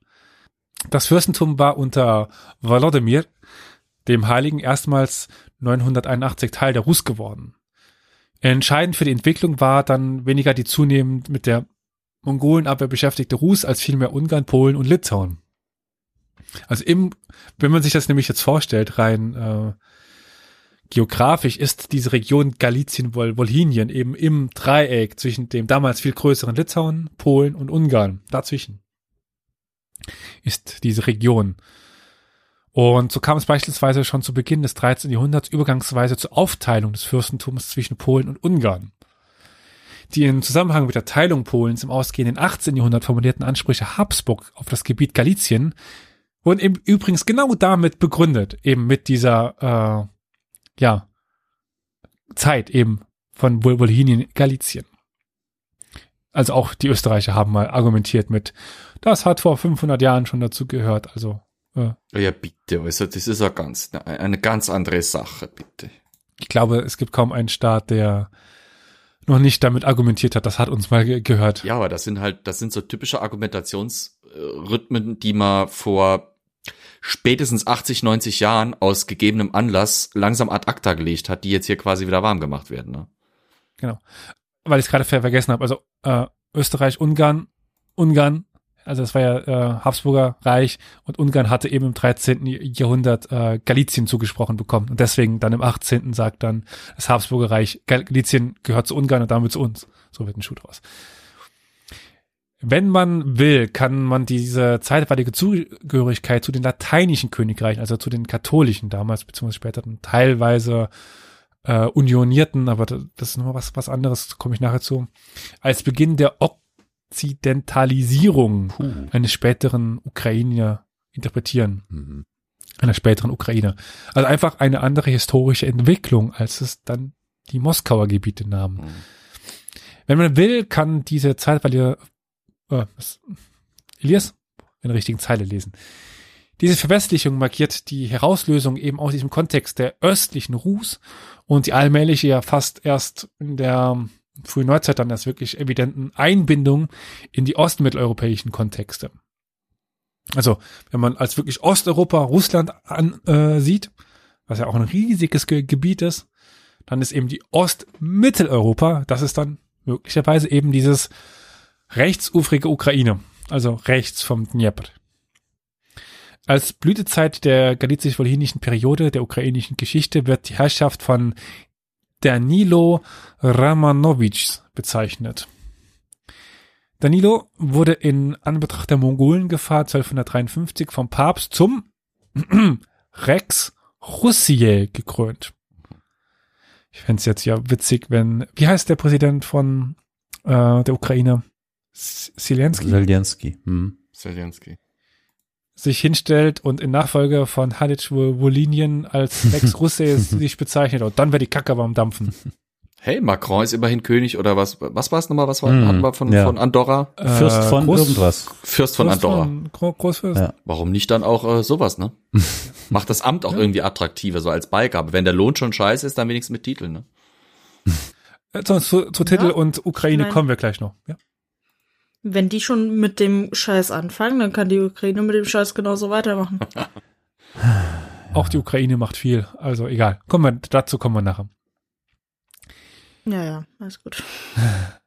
Er gründete Städte, unter denen das als Festung gegen die, also jener äh, Danilo, äh, gegen die Invasoren aus dem Osten und zum Beispiel 1256 gründete er Lviv, wie man das auch mal ausspricht, also Lemberg. Lemberg, ja. Das Urteil der ukrainischen nationalen Historiographie über diesen Herrscher und den von ihm gelenkten Staat ist infolgedessen eindeutig. Danilo sei der, Zitat, bedeutendste Herrscher der Ukraine gewesen. Zitat Ende. Der Eintritt eines Großteils der ukrainischen Länder in die Einflusszonen Polens und Litauens begann unterdessen mit dem Aussterben dieser Dynastie der Romanowitschs. Der polnische König Kasimirs III. 14. Jahrhundert nutzte 1340 die Gelegenheit eines ja sehr erfolgreichen Überfalls auf Lemberg. Also sowieso das mittelalterliche und dann auch früh neuzeitliche Polen war ja viel länger als das moderne Polen, aber noch ein bisschen schmäler. Also das ist so wie so eine, sorry, lange Wurst, die sich äh, am Heiligen Römischen Reich da so ein bisschen lang zieht nach unten und dann an Ungarn noch ein bisschen vor, vorbei. Damit man sich das einfach so vorstellen kann. So, und damit kann ich auch nicht mehr in Polen einreisen. Äh, nach einem höchst unübersichtlichen Machtpoker zwischen verschiedenen inneren, nämlich den Bojaren und äußeren Kräften, das wäre dann zum Beispiel Ungarn, wurde dieses Gebiet von Halic-Volhynie oder Galizien 1387 eine im ja, Zusammenhang mit dieser polnisch-litauischen Union von 1386 stehende Regelung getroffen. Halic, Lemberg und die Re Region um äh, Hel Helm oder Holm, wie man das auch mal ausspricht, ge- genau, unterstand fortan Polen. Wolhinien ging an das Großfürstentum Litauen, das auch die Oberherr, äh, Oberhoheit über die äh, Kiefer Gebiete zu dieser Zeit ausübte. Da haben wir ja, äh, ja, ich äh, sehe ein, zu, ein zustimmendes Nicken von Flo. Ich, nee, nee, nee, nee. Ja, ja, ich äh, weiß, auf was du dich beziehst.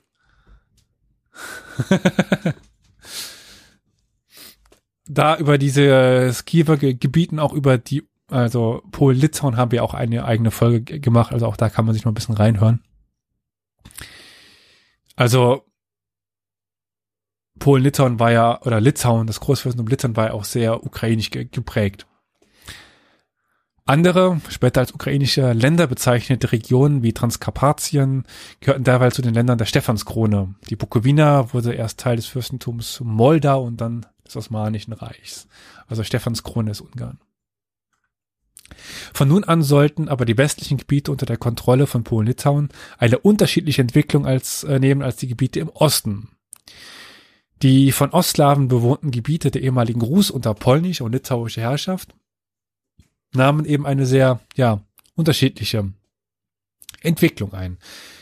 Die, Lub die Lubliner Union von 1569 aus, ähm, als aus der Personalunion eine Realunion wurde zwischen Polen und Litauen, veränderte die Bevölkerungsstruktur dann nochmal. Aber dazu kommen wir gleich nochmal ganz kurz. Die Herrscher von Litauen sahen sich ja als Erben der Rus an. Das sagten wir schon an der einen oder anderen Stelle auch in der äh, Folge zu Polen-Litauen. Was sich aber auch an ihrem Titel ablesen lässt. Magnus, Magnus Dux Litvanie Samatje et Russi. Also eben Großfürsten Magnus Dux von Litauen, Sarmatien und Russland. Oder, oder der Russen. Der Rus.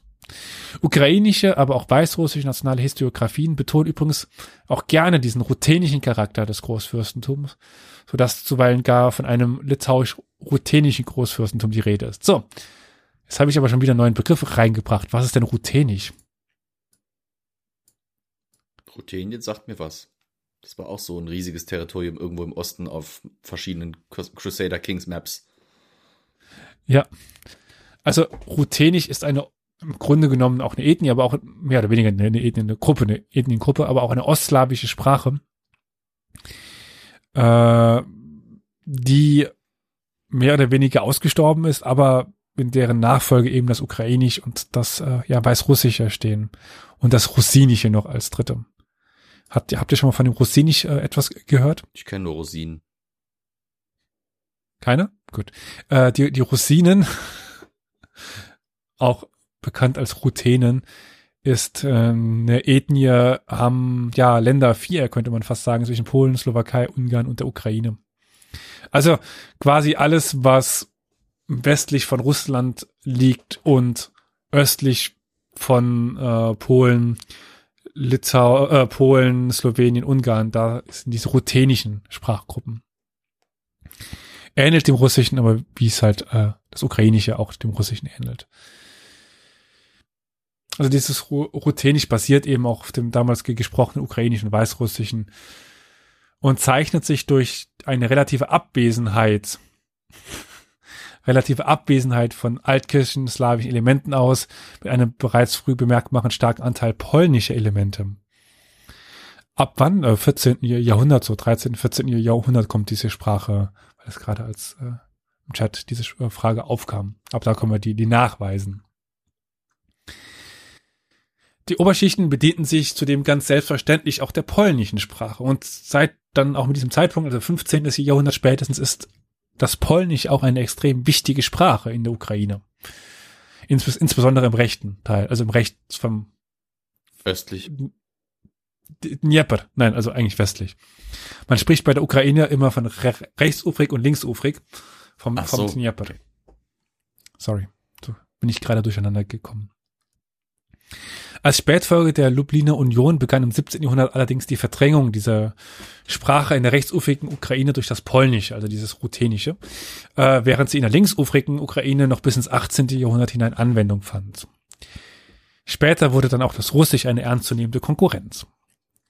Erheblich, äh, erheblich schlechter, sowohl in sprachlicher als auch religiöser Hinsicht, stellte sich die Lage der Ostslawen in der ehemaligen Gebieten der südlichen Russ, also eher halt Südgalizien und Achelm, äh, dar, äh, die nun zur polnischen Krone gehörten.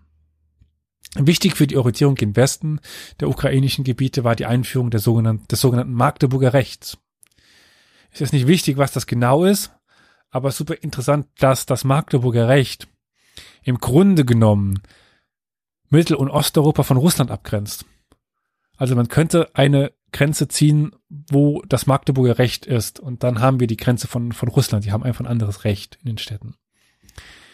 Die Einführung dieses Rechts in den Städten wie Lemberg hatte zwar schon unter galizisch-wolehinischer Führung begonnen, aber anders als in der ehemaligen Rus, beispielsweise in Kiew oder Pol äh, Poltava oder äh, Tschernihiv, wurde es eben dort erst in polnisch-litauischer Zeit ge gewährt.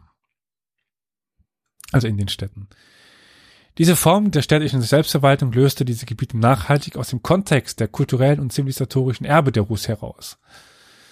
Also Rechtstexte sind ja extrem wichtig, wenn es um äh, ja Kulturen auch, auch, auch geht oder um einfach äh, Ausprägungen von, Kult, von Kulturen. Das, der, der Sachsenspiegel ist für, für Deutschland extrem wichtig als Rechtstext.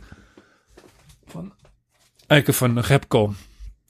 Äh, wenn man da drin liest, wird man noch ganz viel heute verstehen. Noch heute ist Sachsen berüchtigt für Rechtstexte. Keine Reaktion von Carol? Ich glaube, er ist, er ist gestorben.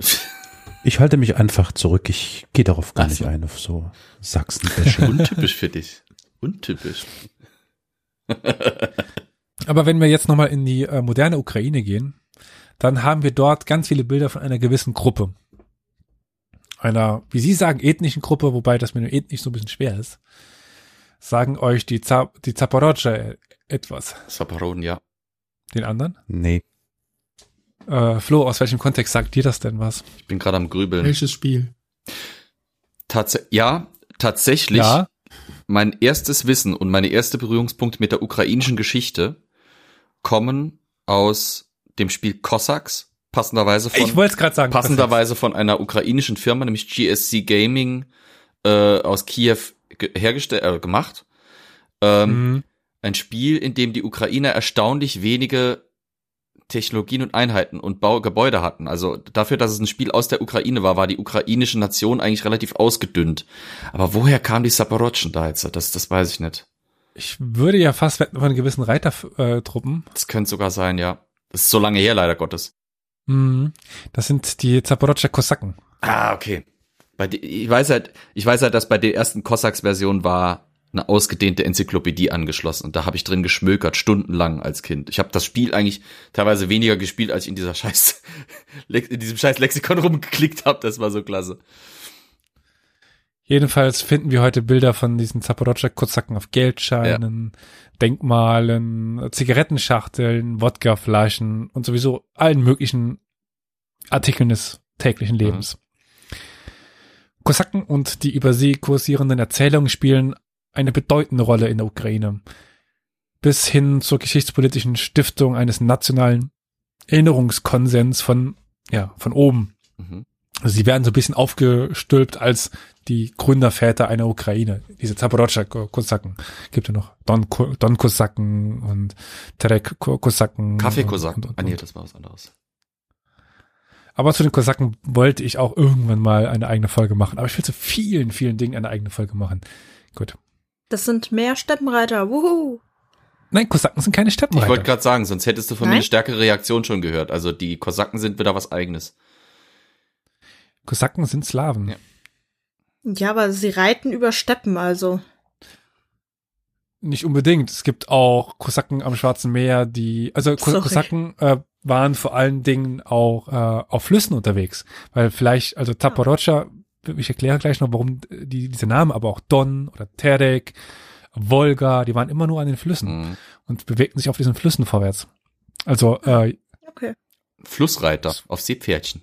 Fl Flussreiter, ja, äh, da, haben- da haben wir sie doch wieder, die äh, berühmten Ste äh, Flussreiter. Ja. Peradan ist leicht enttäuscht darüber, dass wir äh, die nicht als Steppenreiter kategorisiert haben. Aber ist halt so. Sorry. Dieser Kosaken-Mythos ist in der Nationsbildung der postsowjetischen Ukraine ja nicht zu unterschätzen. Das ist eigentlich extrem wichtig. Mit großer Selbstverständlichkeit werden die Kosaken im ukrainischen Kontext als nationale oder eben ethnische Gruppe definiert. Das hat unter anderem den Vorteil, dass herausragende Ergebnisse oder Ereignisse aus der kosakischen Ge- Geschichte wieder Helm, Chemelinski, Chemelinski, Chemelinski Aufstand des 17. Jahrhunderts zu einer nationalen Revolution äh, stilisiert werden konnte. Was war der Remlinski so? Was, was, was war das? Äh, Kosake, Ah, Das war einfach ein Typ. ein Kosakenanführer. Okay. Die hatten Aufstand gemacht. Bei genauerem Hinsehen zeigt sich jedoch, dass diese Gemeinschaft der freien Krieger, weil Kosak oder Kosak heißt einfach nur der freie Krieger auf Tatarisch. Ah. Also doch ein bisschen Steppenreiter ist dann drin. Ach, Tata ist doch hat Hackfleisch. damit, und hat damit auch dieselbe etymologischen äh, Hintergrund wie Kasachstan. Also wie die Kasachen, auch die Mhm. Kasachen heißen freie Krieger eigentlich. Ja, Kosaken, Chasachen. Gerade keinen nationalen Kern inwohnt. Also es gibt keine, also die Kosaken sind keine Ethnie. Das ist eine Gruppe, die sich ja fast schon wie Robin Hood, also die flieht vor der Leibeigenschaft, vor den Ausbeutungen in der russischen Welt und schließt sich dann an den Grenzregionen zu freien Gemeinschaften zusammen. Ob da jetzt, natürlich waren das meistens Slawen, aber es gab Tataren, Baschkiren, Udmurten, ähm, fällt mir denn noch ein für ethnische Gruppen? Tadschestaner, Tscherkessen, Georgier, Ukrainer, Weißrussen.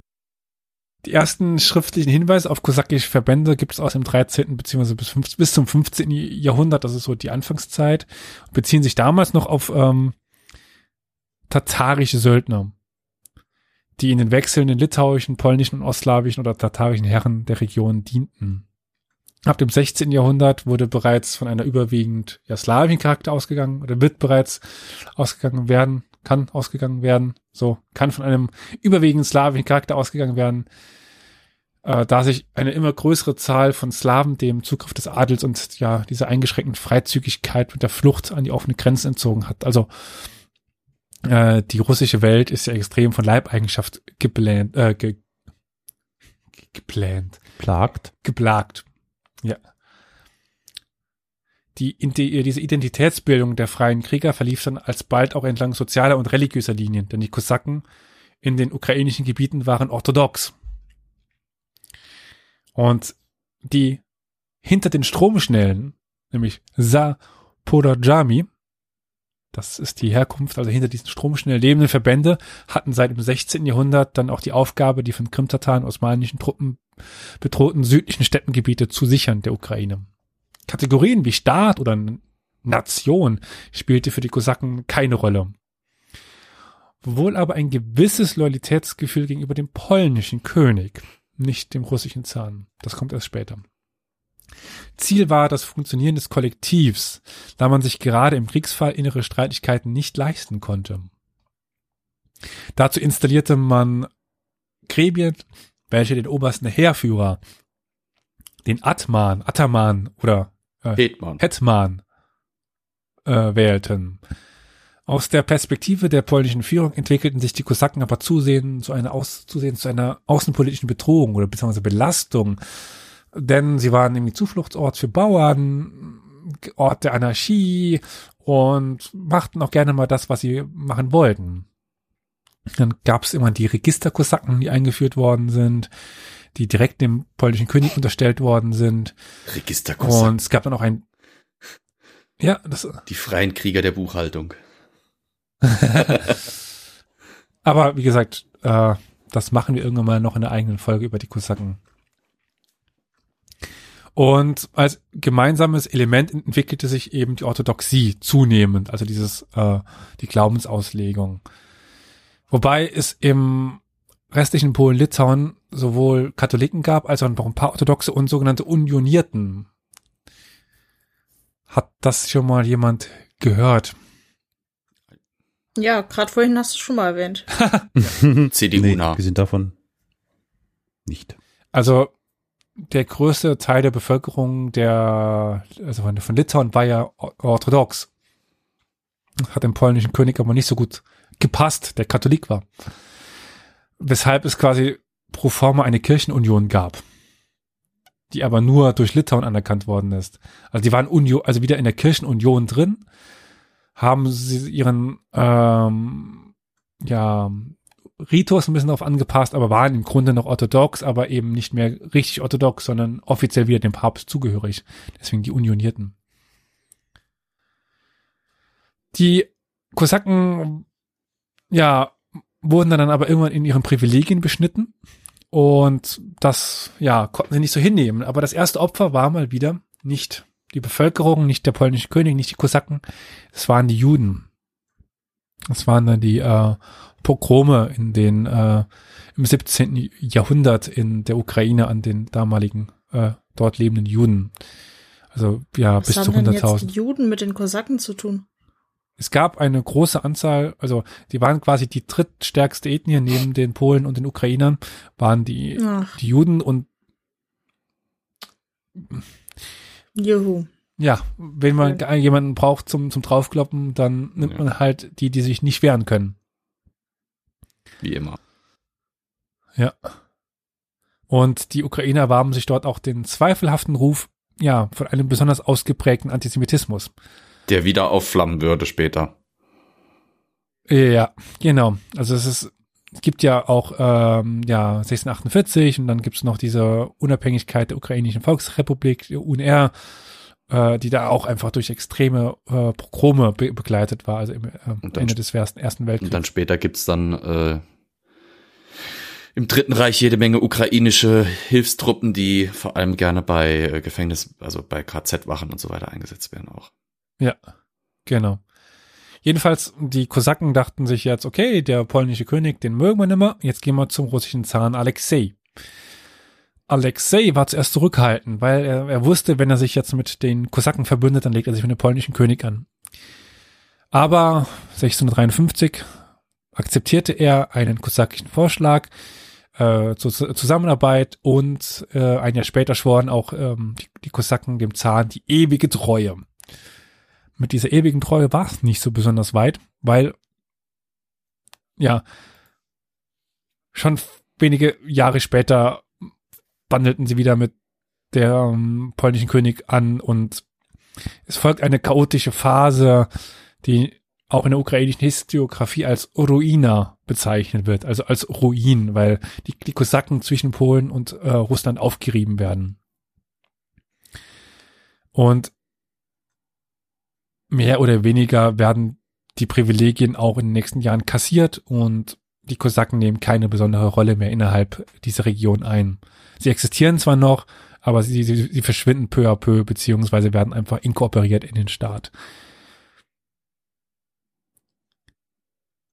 Es wird, ähm, es gibt dann irgendwann auch nach einem Vertrag äh, zwischen den beiden Ländern plötzlich zwei Hetermanate, also äh, linksseitig und re rechtsseitig der äh, äh, des Dneprs und die verschwinden nach und nacheinander, also nicht nicht gleichzeitig. Die äh, auf der polnischen Seite verschwindet ist, glaube ich, zuerst, wenn ich mich recht entsinne, und dann erst auf der russischen. Aber äh, wie gesagt, zu den Kosaken noch was eigenes. Aber auch die taugen, würde ich sagen, nicht so wirklich als Gründungsmythos für einen ukrainischen Staat. Ein bisschen schon, aber sie sind halt keine Ethnie. Man könnte sich jetzt wieder auf irgendwelche ähm, übernommenen Translati im Imperii Hetimenati be beziehen oder so. Aber äh, das war multiethnisches Herrschaftsgebiet. Aber Fun Fact, zu Beginn der 1990er Jahre, als die Ukraine unabhängig wurde, wurde darüber diskutiert, wie man denn jetzt den Staatsoberhaupt nennen solle. Und man hat überlegt, den Hetman zu, zu nennen. Mhm. Aber man entschied sich dann für die eher unspektakuläre Be Benennung als Präsident.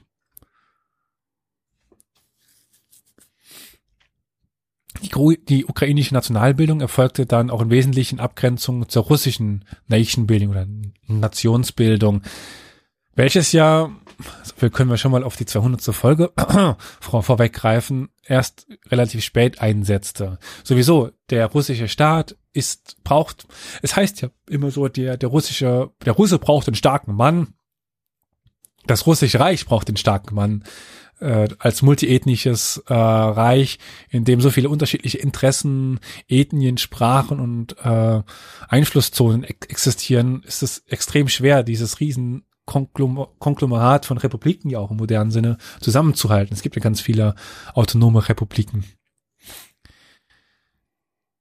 Beide nationale Projekte, also die Ukraine und Russland, folgten aber der gesamteuropäischen Tendenz und zumindest das Ukrainisch hätte auch anders ausgehen können.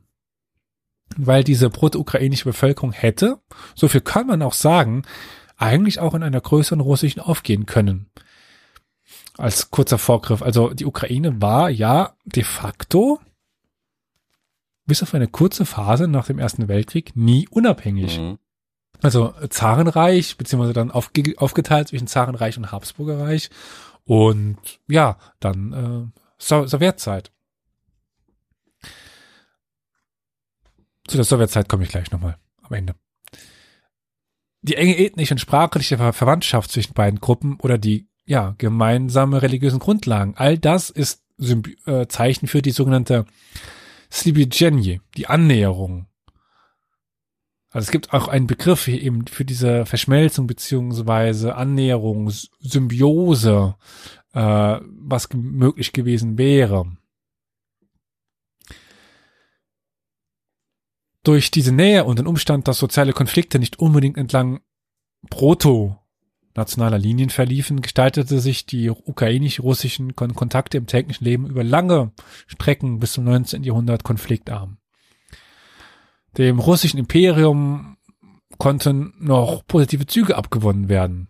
Sein Prestige als imperiale Großmacht mochte auf intellektuelle und soziale Aufsteiger attraktiv wirken. Hinzu kommen dann die gemeinsamen Feindbilder. Nichts eint mehr als ein gemeinsamer Feind. Im Grunde macht das Putin jetzt hier auch. Ja. Russland hat extreme wirtschaftliche Probleme. Was, was braucht man dann? Einen gemeinsamen Feind. Geilerweise stärkt er damit auch die NATO, weil die NATO ist zusammengerückt wie schon seit langem nicht mehr, weil sie hat jetzt einen gemeinsamen Feind. Ja. Ähm, ich weiß, dass ich das er erzählen darf. Ähm, eine Mutter einer gewissen Person hat nicht, hält nicht viel von Putin. Überhaupt nicht. Mhm. Aber äh, auch sie erzählt jetzt davon. Die Ukraine greift uns an, wir müssen uns ver verteidigen, äh, wir werden angegriffen und so weiter. Auch, also, das funktioniert in Russland. Es gibt dadurch ein Zusammengehörigkeitsgefühl.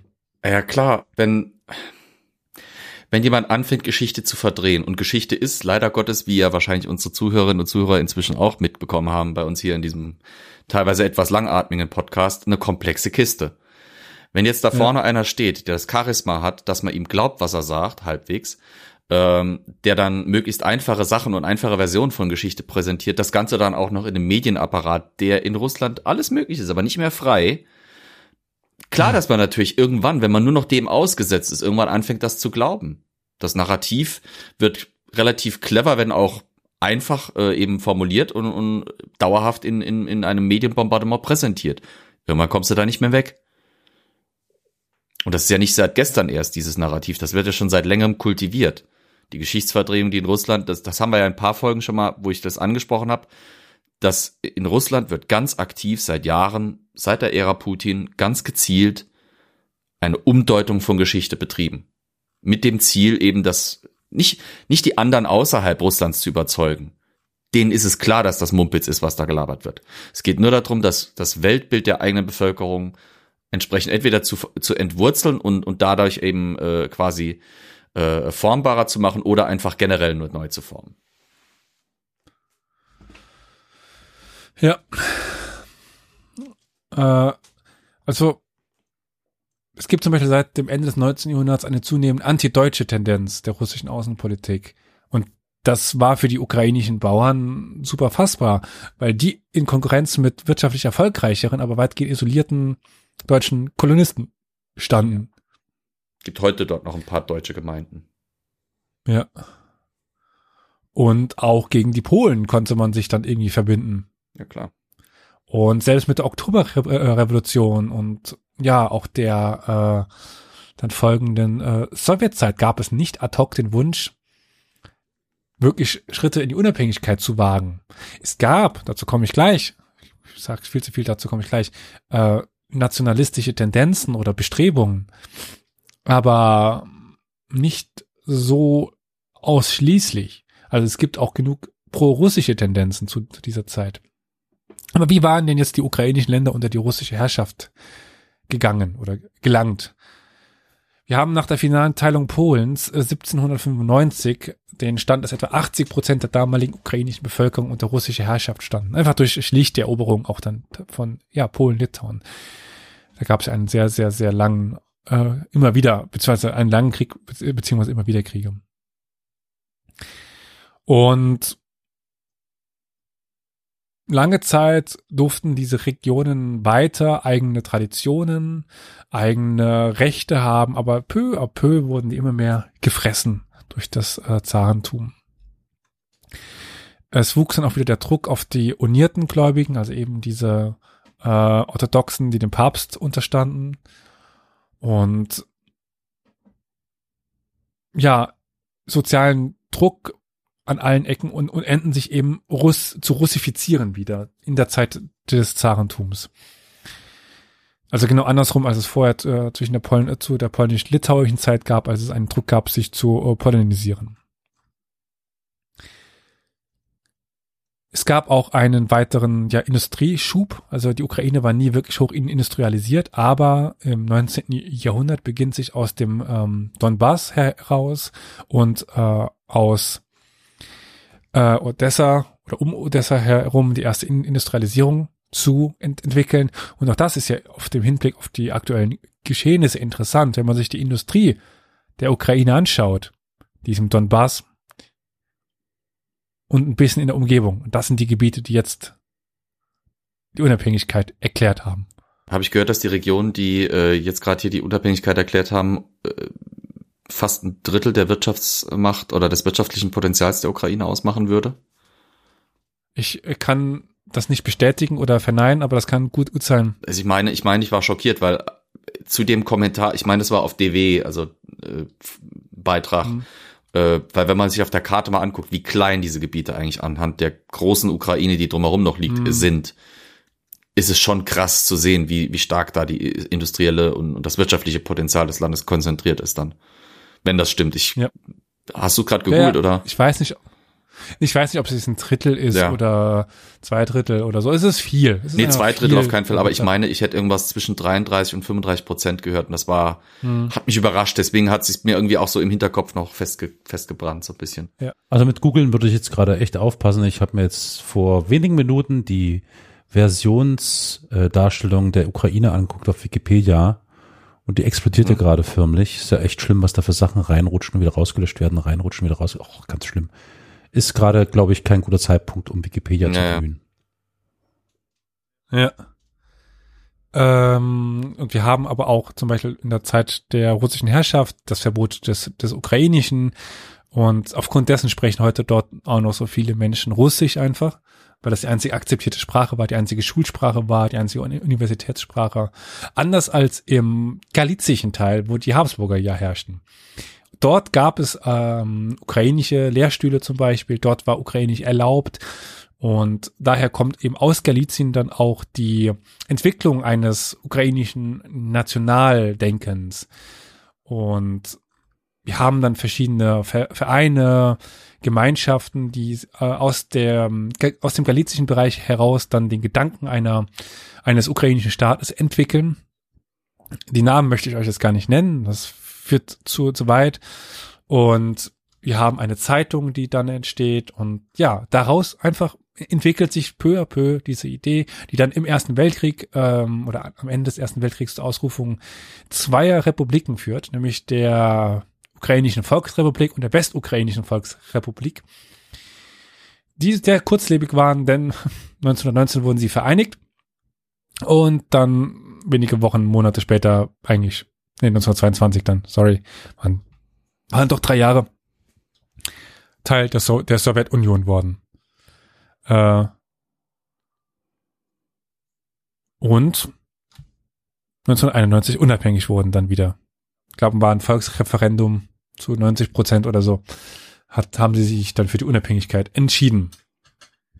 Jetzt sind wir am Ende angekommen und möchte nur mal ganz kurz auf das anfangs zitierte Interview von Putin oder die Pressekonferenz von, von Putin eingehen. Weil er sagt ja dort Stalin und Lenin überhaupt erst diesen Begriff oder dieses Land geformt, die Ukraine geformt. Also dann würden erstmal die Volksrepubliken äh, weinen, irgendwie so, Christ in Volksrepu äh, Volksrepublik. Aber ich meine, ich habe, glaube ich, in Ankündigung an diese Aufnahmen auch schon getwittert, es ist nicht einfach. Weil sind wir jetzt wirklich schlauer? Wir kennen vielleicht ein paar mehr Daten, ein paar mehr Namen, aber was ist die Ukraine? Die Ukraine ist ein moderner, selbstständiger äh, Staat, den es als Ethnie schon jahrhundertelang gibt als Sprachgruppe schon jahrhundertelang gibt, der aber nie oder fast nie oder nur ganz selten wirklich Staatsformen angenommen hat. Aber wenn wir jetzt so argumentieren, wie es ein Herr äh, Volodymyr Putin tut, wohin kommen wir denn dann? Ja, lösen wir Polen wieder auf, Deutschland wird wieder groß, Großbritannien übernimmt mal wieder die halbe Welt. Was fehlt noch? Die USA geben Texas zurück und die Südstaaten entstehen wieder und ach. Wer hat's gesagt? Ich glaube, äh, Bismarck war's, ne? Es wird niemals so viel gelogen wie vor der Wahl, während des Kriegs und nach der Jagd. Das, ähm, Ja. ja, Ja. Ne? mehr muss man da, glaube ich, aktuell nicht wissen. Wie gesagt, diese Argumentation, das hat uns schon mal irgendwann gehört und deswegen wollen wir es jetzt wieder zurück. Äh, gut, nächste Woche marschieren wir dann über die Spicherer Höhen und holen uns Lothringen zurück. Toll, klasse. Die Realität ist eine andere. Es gibt da einen Staat, in dem leben Menschen, die diesen Staat, die sich mit diesem Staat identifizieren. Ethnie spielt da keine Rolle. Erstmal. Und die wollen nicht, dass da plötzlich Russland sich einmischt. Das ist ein Fakt. Ich glaube, diese Diskussion um das äh, Wie und Warum müssen wir uns echt nochmal aufsparen, ich, weil das ist Ja. raumfüllend. Das kriegen wir jetzt hier nicht innerhalb von wenigen Minuten. Weil das auch extrem schwierig Ja. ist, durch, dadurch, dass es keine wirklichen Grenzen dort gibt. Also in der äh, linksufrigen Ukraine, also an der Grenze zu Russland, sprechen fast alle Russisch. Da fühlen sich viele als Russen. Das sind, für die sind sie Russen. Das macht diese Diskussion ja noch viel schwerer. Der Staat ist völkerrechtlich vollkommen anerkannt und super. Und trotzdem hat man eben in dieser Region Menschen, die sich auch als Russen verstehen.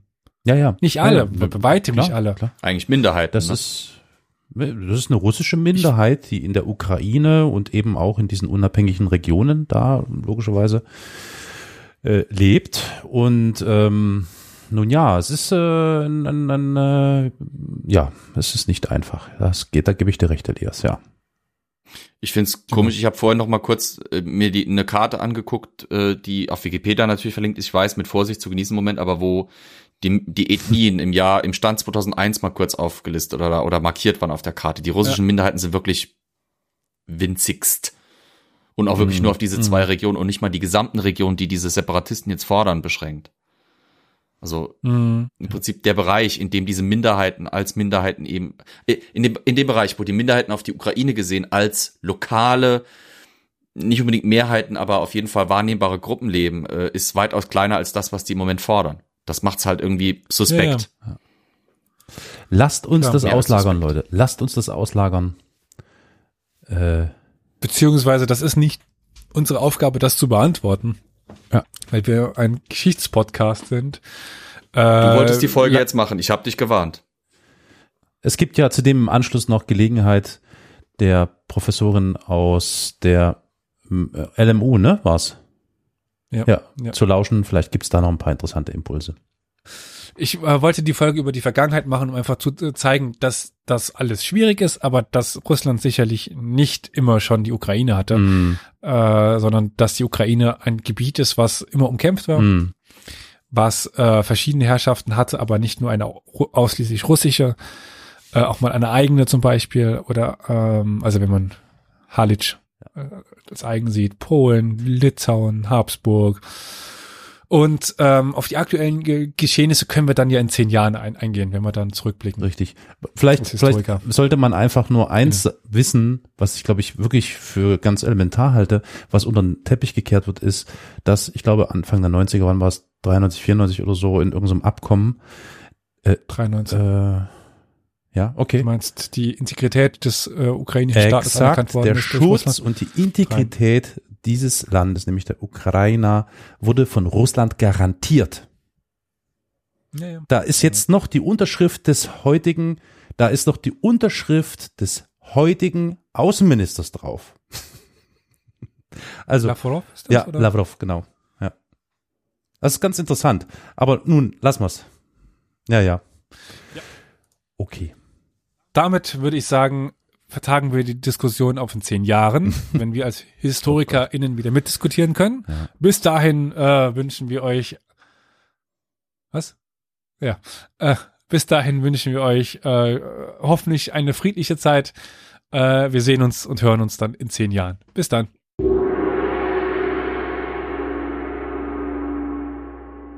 Daher wäre meine erste Frage auch, ähm, der Name Ukraine. Auf was bezieht sich dieser Begriff, dieser, dieses Wort denn überhaupt? Das ist eine spannende Frage, weil äh, die, das Wort Ukraine heißt so etwas wie am Rande oder Grenzland. Und das zeigt im Grunde schon den äh, Konflikt mit Russland auf, äh, weil eigentlich ist die Ukraine kein Grenzland, sondern mittendrin in Europa. Aber äh, aus der Perspektive des russländischen Reichs, also sozusagen aus der Perspektive ähm, der Regierungsstädte Petersburg oder auch im Mittelalter Moskau, äh, war es eben am Rand gelegen. Und so etablierte sich quasi für diese Region, die wir heute als Ostukraine kennen, ähm, oder sagen, ja, für die historische Region, die jetzt in der mhm. Ostukraine äh, liegt, also dieser Begriff der, der Ukraine. Aber wie gesagt, also eigentlich äh, lag die, dieses Gebiet, was historisch unglaublich spannend ist, wie ein Tor zwischen Ost- und Westeuropa, aber auch zwischen Nord und Süd. Also im Grunde entstand es aus Handelsverbindungen zwischen der Ostsee und dem Schwarzen Meer.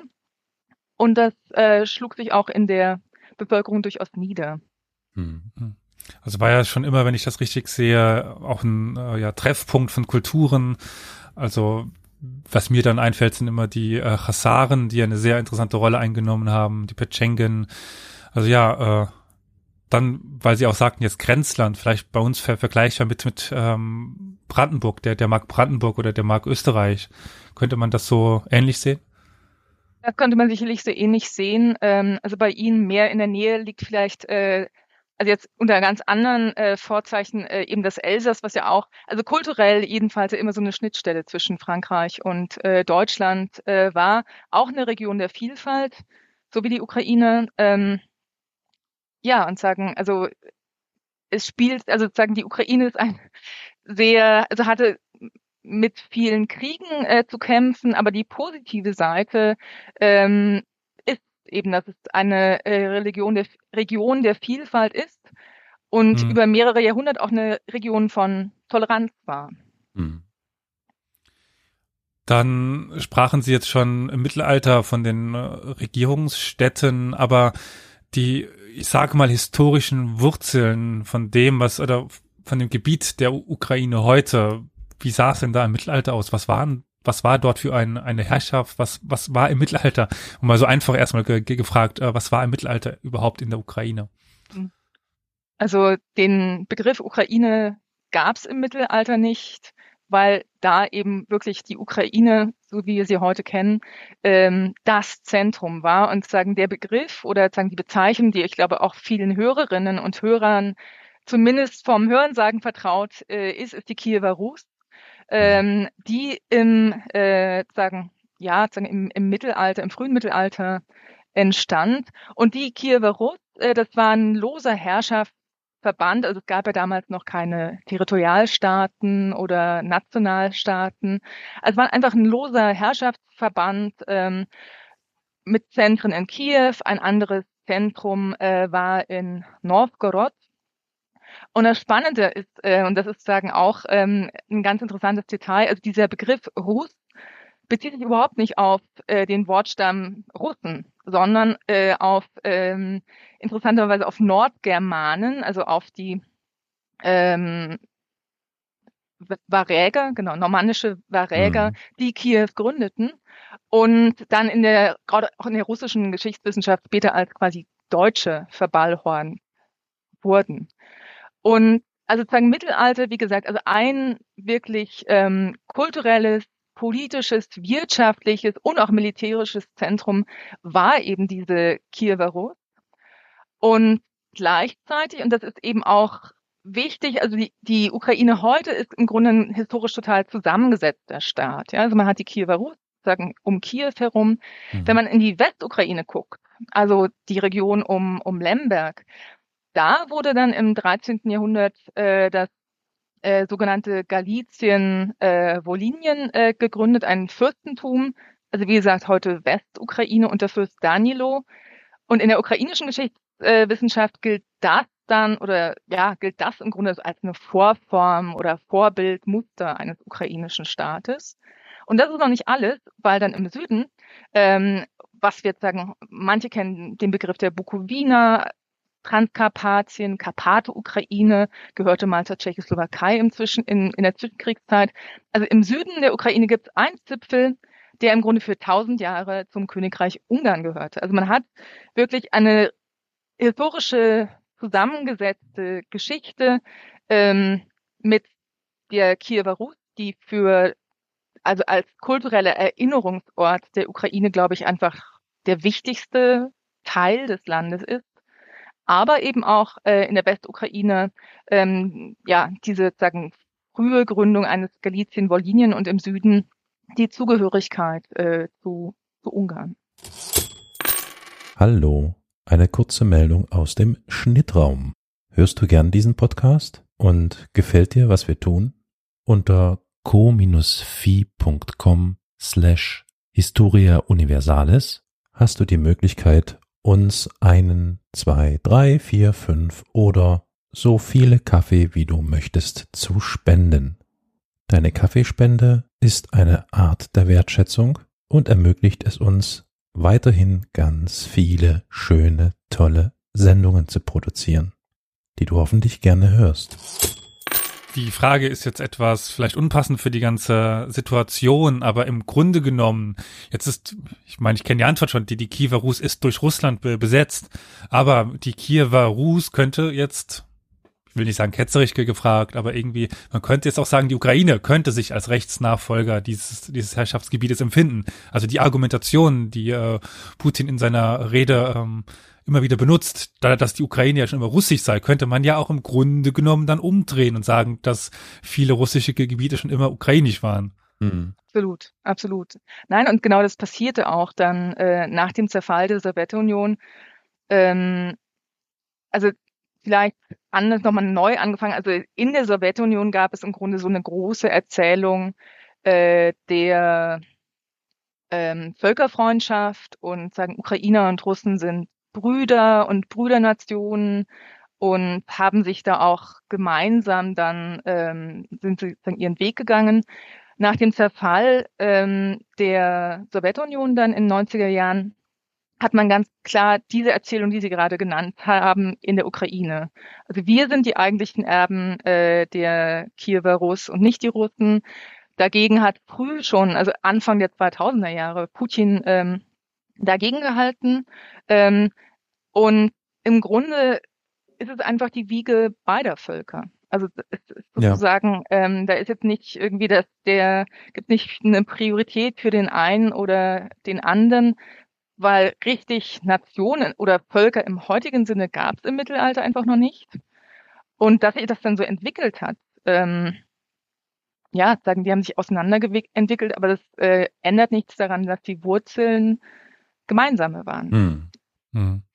Was äh, dann ja auch oft wichtig ist, weil es gab keine Völker im Mittelalter oder Ethnien oder Reiche erst recht nicht, irgendwelche Herrschaften, die sich da entwickeln konnten. Aber wir haben ja schon oft die Ursprünge von Sprachen. Also das ist ja auch ähm, in Deutschland oder Deutschland überhaupt identifiziert sich ja ganz früh schon quasi über eine gemeinsame Sprache, ansonsten nicht das Heilige Römische Reich, ein Flickenteppich von vielen Nationen, zu, irgendwie jetzt verbunden durch mehr oder weniger eine Sprache.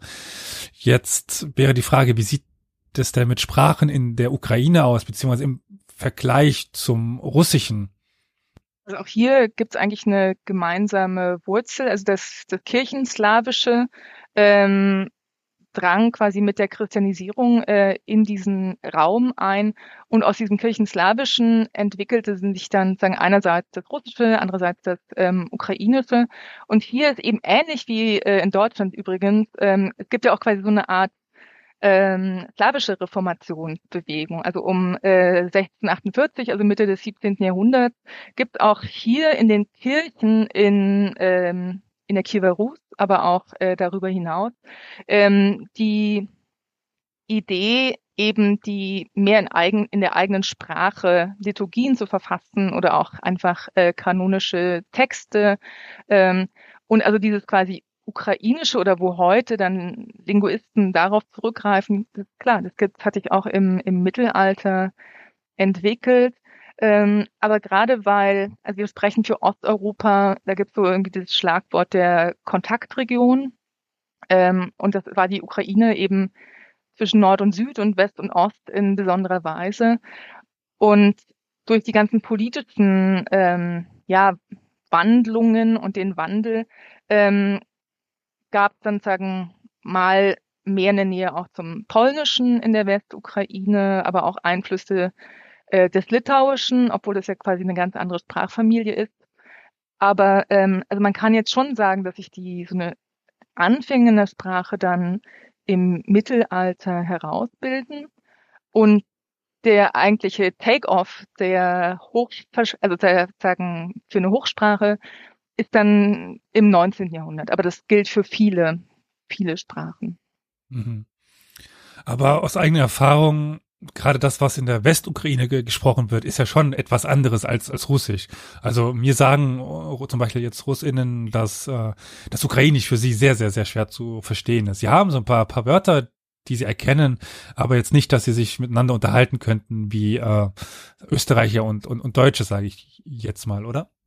Ja, ja, ja, es sind schon unterschiedliche Sprachen. Also ich finde es immer sagen im Schriftlichen einfacher. Ähm, Genau. Also sagen, also schriftlich kann man relativ, finde ich jetzt sagen, also ich spreche, also lese auch ganz, lese auch Russisch und da finde ich es dann relativ einfach, das Ukrainische äh, ähm, zu lesen, aber so vom von der Aussprache, ja, es sind einfach unterschiedliche Sprachen, klar. Also vom, vom Gefühl her würde ich äh, tippen, äh, dass es eher dem Polnischen äh, näher ist, also so vom, vom, vom, vom Klang her und von meinem Verständnis her.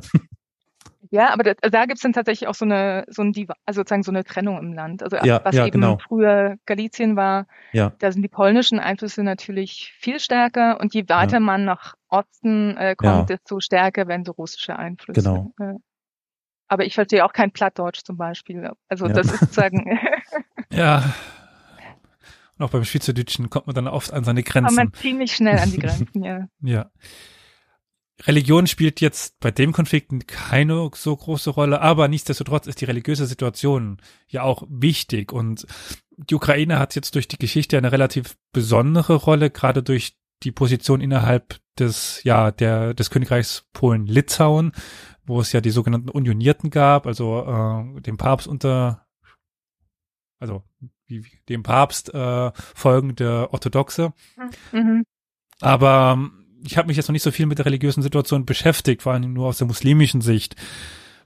Welcher Religion folgen denn die Menschen in der Ukraine? Also wir hatten ja schon hier die großen Kirchenväter ähm, angesprochen. Also ähm, im Grunde der Beginn war eine gemeinsame orthodoxe ähm, Tradition und dann so im, im 15. Jahrhundert entwickelte sich das äh, vor allem institutionell auseinander.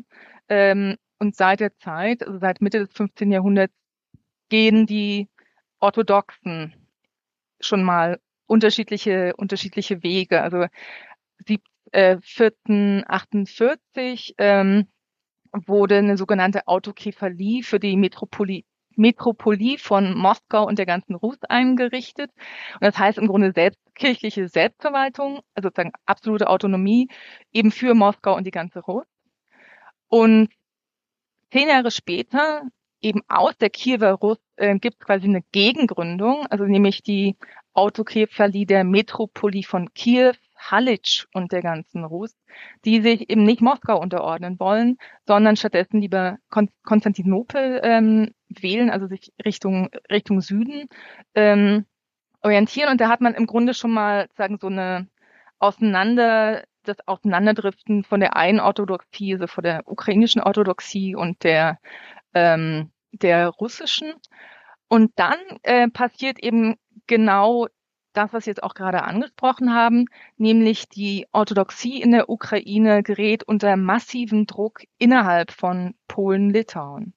Also lange Zeit, also bis weit ins oder bis ins 16. Jahrhundert hinein, äh, war po Polen-Litauen einer der wirklich wenigen, also in, in Europa wenigen äh, konfessionell sehr liberalen und toleranten Staaten, äh, der Ansiedlungsrechte und Religionsrechte sagen für nicht nur Orthodoxe, auch für Juden ähm, und auch Muslime ähm, ähm, gewährte. Und mit der Katholisierung Polen, beziehungsweise äh, sozusagen Polen, wir sprechen ja immer vom Land, es waren ja vor allem erstmal die Fürsten, also sozusagen mit der Katholisierung des, des Fürsten ähm, geraten jetzt die unter Orthodoxen in, in der quasi in, in diesen ukrainischen Gebieten, die eben zu Polen, Litauen ähm, gehören, unter Anpassungsdruck. Und da gibt es dann 15 also ein Jahrhundert später, 1589, die sogenannte Brester Union.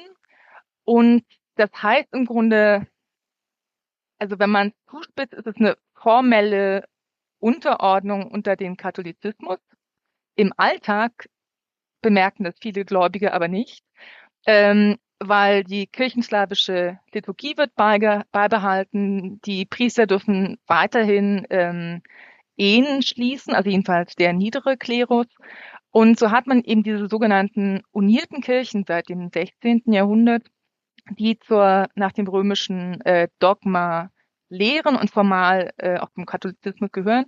Aber wie gesagt, also wenn Sie auch heute in solche Kirchen gehen, also Sie würden es nicht sofort von einer normalen orthodoxen Kirche äh, unterscheiden können.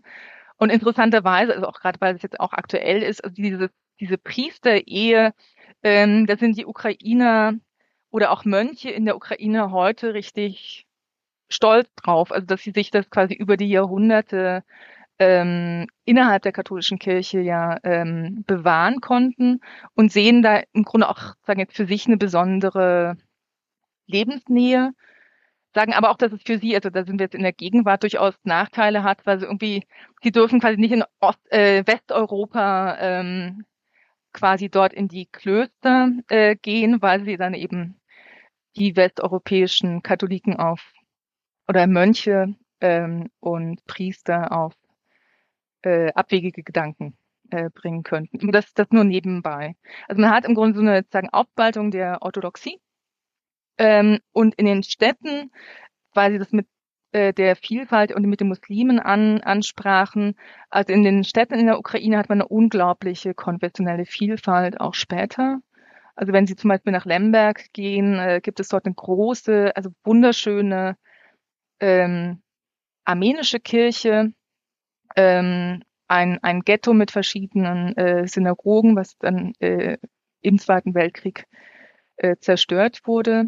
Aber man hat ähm, quasi nicht die rechtliche Toleranz äh, beibehalten von Polen, Litauen, aber doch im Alltag würde ich sagen, doch ein, ja, ein Zusammenleben auch mit andre, anderen Konfessionen, das nicht immer gewaltfrei war, aber doch ein Zusammenleben äh, war. Hm. Jetzt sind mir da gerade zwei Dinge aufgefallen. Also einerseits äh, nur vielleicht ein besseren Verständnis, weil ich super lange gebraucht habe, um das zu verstehen. Mein Russisch ist noch lange nicht perfekt, aber ich durfte lernen, dass äh, im Russischen das zum Beispiel kein H gibt. Mhm. Äh, und ich habe dann lange Zeit mit den verschiedenen Fürstentümern beschäftigt in der Kiefer Rus und Halic. Wolhinien, ja, kannte ich, bis ich dann verstanden hat, habe, so habe ich zumindest verstanden, dass dieses Halic eben zu Galic, Gal, also dieses Galizien im Grunde genommen wird. Äh, habe ich das richtig verstanden oder ja, ist mir da ja. ein oh, wunderbar ja, ja. gut. Nee, nee, also es ist einfach ein, ähm, das ist wirklich spannend. Also im Westslawischen, also zum Beispiel auch Tschechisch oder ähm, im Ukrainisch, da gibt kein G. Also sie werden in, in, im Tschechischen kein äh, Wort, quasi ein einheimisches Wort mit G finden. Und genau, also das ist sozusagen Halic ist ähm, äh, Galizien und Wolhinien, also sozusagen spielt natürlich auch die, auf die Wolga, äh, also auf die also Wolginien, also auf die Wolga-Regionen äh, an. Okay, auf diesen Rückschluss bin ich noch nicht ge gekommen. Das kann ich beide Länder oder beide Namen besser zuordnen. Aber was mir jetzt noch äh, vielleicht in dem Konflikt auch ein bisschen wichtiger ist, ist diese mhm. dann doch eingehende Westorientierung mhm. äh, der, der Ukraine, also hin eben zur katholischen Kirche mehr, als ja. ähm, es überhaupt in, äh, in den russischen Gebieten passiert. Das passiert ja auch auf vielen Ebenen. Also was ähm, jeder auch immer auffällt, ist das Magdeburger Recht, also einfach Rechte der Städte, die äh, sich eben bis zur russischen Grenze nach Westen orientieren und in Russland eben das, äh, ja, in Anführungszeichen russische Recht haben. Also es gibt, wenn man das jetzt an diesen zwei Punkten festmachen kann, ja schon so eine gewisse Trennung zwischen der Ukraine oder den ukrainischen Ländern und ähm, was heute Russland ist. Wenn ich das jetzt so mal an diesem Beispiel ja. mal festmachen kann. Ja, ja, ja. Also sozusagen bei uns in der osteuropäischen Geschichte gibt es ja auch dafür im Grunde verschiedene Begriffe. Also man spricht einerseits von Ost-Mitteleuropa. Äh, dazu gehören eben die baltischen Staaten, ähm, Polen, die Ukraine, Ungarn, Rumänien ähm, und so die böhmischen, böhmischen Länder. Und da ist es genau, und was, was dann sagen, Frage ist, was unterscheidet das jetzt eigentlich äh, von ähm, vom russländischen Reich von Russland, weil die Sprache ist es ja nicht. Ne? Sagen man hat ähm, einerseits unterschiedliche Sprachgruppen, aber also die Sprache ist es nicht. Es ist einfach Slawisch äh, und da gibt es auch ja eine enge enge Verbindung. Aber das, was Sie genannt haben, also dieser Einfluss aus Westen, ist einerseits wirklich diese Rechtstradition, also sozusagen eine, dieses Magdeburger Stadtrecht.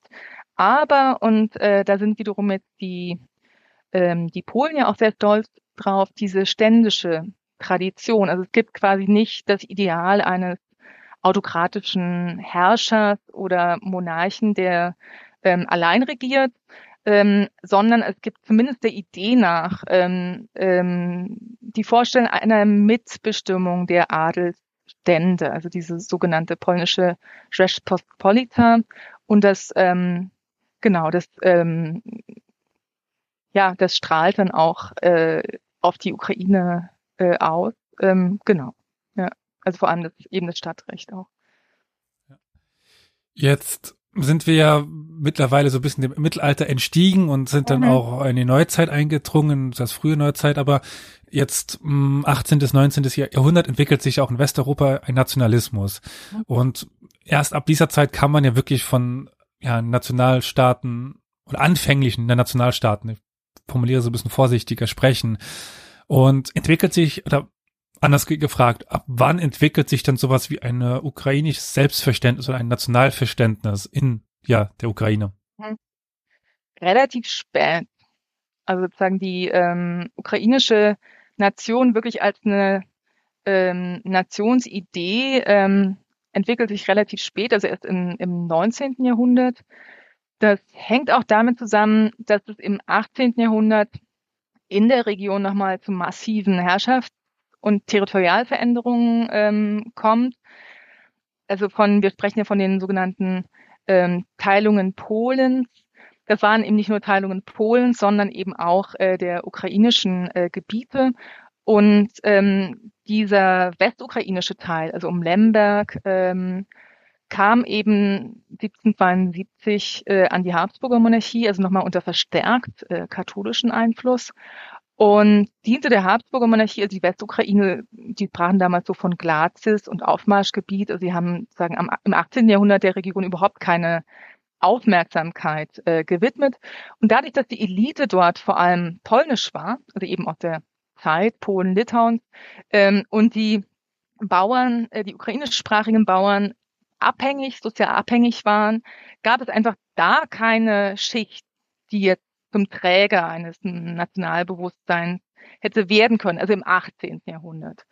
Und ähm, im 19. Jahrhundert äh, verändert sich so ein bisschen auch, oder noch Ende des 18. Jahrhunderts, der Blick Wiens auf äh, Galizien. Und die fangen jetzt an, sagen, Galizien ähm, mit dem Mittelmeer zu verbinden, also sozusagen da die Eisenbahn dann äh, Mitte des 19. Jahrhunderts eine große Transversale zu bauen, also von Brody als quasi Zollübergang ins Russländische Reich, von Brody über Lemberg, Wien eben bis nach Triest. Und Galizien wird im Grunde in seiner Schnittstellenfunktion wirtschaftlich ähm, erkannt. So, was hat das jetzt mit dem Nationalismus zu tun? Ähm, die Region wird wichtiger. Ähm, die Region ist gespalten zwischen dem polnischen Adel, ukrainischen Bauern. Und die Wiener Regierung fängt jetzt an, um die Polen zu schwächen, die, die Ukrainer zu stärken. Also eine typische imperiale Strategie haben sie woanders auch gemacht. Ähm, das heißt, sie lassen zu, dass ähm, das lief dann über den niederen und mittleren Klerus. Also sie richten quasi ähm, Priesterseminare ein, wo auch ukrainisch ähm, dann gepflegt wird und ähm, von dort aus gehen dann eben auch die Bemühungen zu einer Hochsprache äh, aus. Und der wirkliche, ähm, also sozusagen der Kipppunkt dann in dieser Entwicklung ist das Jahr 1848 in der äh, ja in der großen europäischen äh, Revolution, wo die Polen ja ähm, damit scheiterten, wieder ihren ein, eigenen Nationalstaat ähm, zu errichten, aber erstmal unglaublich viel von Frankreich, von Deutschland, unglaublich viel Rückenwind bekamen, die Polen, für ihren Nationalstaatsgedanken. Und hier formiert sich dann ähm, zum ersten Mal ähm, auf ukrainischer Seite, also im, im hohen Klerus der Ukrainer, die Idee, ähm, ja, nein, also wir wollen dann aber nicht mit in den äh, neuen polnischen Staat, der da kommt. Wir wollen dann unsere eigenen Territorien, also schon innerhalb der Habsburger Monarchie oder Russland. Also man denkt da noch nicht im kleinen Nationalstaat, aber der ähm, hohe Klerus ähm, initiiert also wirklich eine beispiellose Massenpetitionskampagne, also sozusagen mit über einer Viertelmillion ähm, Unterschriften, die sie nach Wien schicken, wo sie sagen, wir Ukrainer, wir sind nicht Polen, wir sind auch nicht Russen, wir haben unser eigenes Alphabet, wir haben unsere eigene Religion, ähm, ja, sagen, genau, und äh, wir wollen selbstständig sein. Und diese, dieser erst, dieses erste sagen Aufpoppen einer, eines ukrainischen Nationalismus ist noch sehr stark äh, mit der Religion verbunden. Also sozusagen Teil dieser ukrainischen Nationalbewegung, die dann ihr, ihr Zentrum damals in Lemberg hat, ähm, ist zum Beispiel die Vorgabe, dass man auch uniert sein muss oder orthodox sein muss. Aber also als Katholik kann man nicht Ukrainer sein. Ist damals äh, sozusagen so die Idee. Aber aus dieser, man sagt jetzt Ethnokonfessionalismus, da entwickeln sie sich dann schon auch im 19. Jahrhundert weg, äh, hin zu einer, ja, zu einem Nationsbewusstsein. Also auch wieder die äh, Region Galizien, die hier eine wichtige Rolle spielte, dadurch, dass es unter Kontrolle der Habsburger auch stand, die das ja dann irgendwie nicht aktiv in dem Sinne, dass sie einen ukrainischen Nationalstaat wollten, aber irgendwie durch die Förderung der Ukrainer ja irgendwie in die Wege leiteten. Was auf russischer Seite dann, also in der äh, russischen Ukraine in dem zu dem Zeitpunkt weniger so war, wenn ich mich recht entsinne. Dort wurden die Ukrainer nicht so ge gefördert, im Gegenteil. Also ich erinnere mich an ein russisches Sprach, äh, an ein ukrainisches Sprachverbot, äh, Druckverbote und so weiter. Also mhm. eine Unterdrückung des äh, Ukrainischen zu der mhm. Zeit. Mhm. Genau, also es sind tatsächlich wirklich sehr unterschiedliche Strategien, ähm, wie einerseits eben das Habsburger Reich und das Russländische Reich ähm, mit den Ukrainern umgehen. Wie gesagt, also für die Habsburger sind die Ukrainer sozusagen so, dass ähm, die instrumentalisieren sie im Grunde als Gegengewicht äh, gegenüber den, den Polen in der, in der Region. Ähm, kurzzeitig ähm, versuchen sie auch eben die Schrift zu latinisieren. Also der, der Glaube soll jetzt nicht, also nicht nur der Glaube soll sich an den Katholizismus an, annähern, sondern auch die Schrift soll eher lateinisch äh, werden. Ist ja auch ein Streitpunkt, der bis in die Gegenwart ähm, ähm, reicht. Und es gibt eben wirklich die Förderung ähm, einer Kulturautonomie. Es gibt muttersprachliche Schulen im, äh, in Galizien, die es eben im Russländischen Reich nicht gibt. Also die mhm. ersten ukrainischsprachigen Schulen ähm, im russländischen Teil, die gibt es eben erst seit 1918. Das war in, äh, im Habsburger Teil, also ähm, heutige Westukraine eben vollkommen anders. Und ähm, man kann sich das aber trotzdem nicht als zwei total getrennte Regionen vorstellen, sondern das, das waren schon kommunizierende, kommunizierende Röhren. Und äh, in, äh, in der russländischen Ukraine gab es eben dieses Publikationsverbot seit 1863.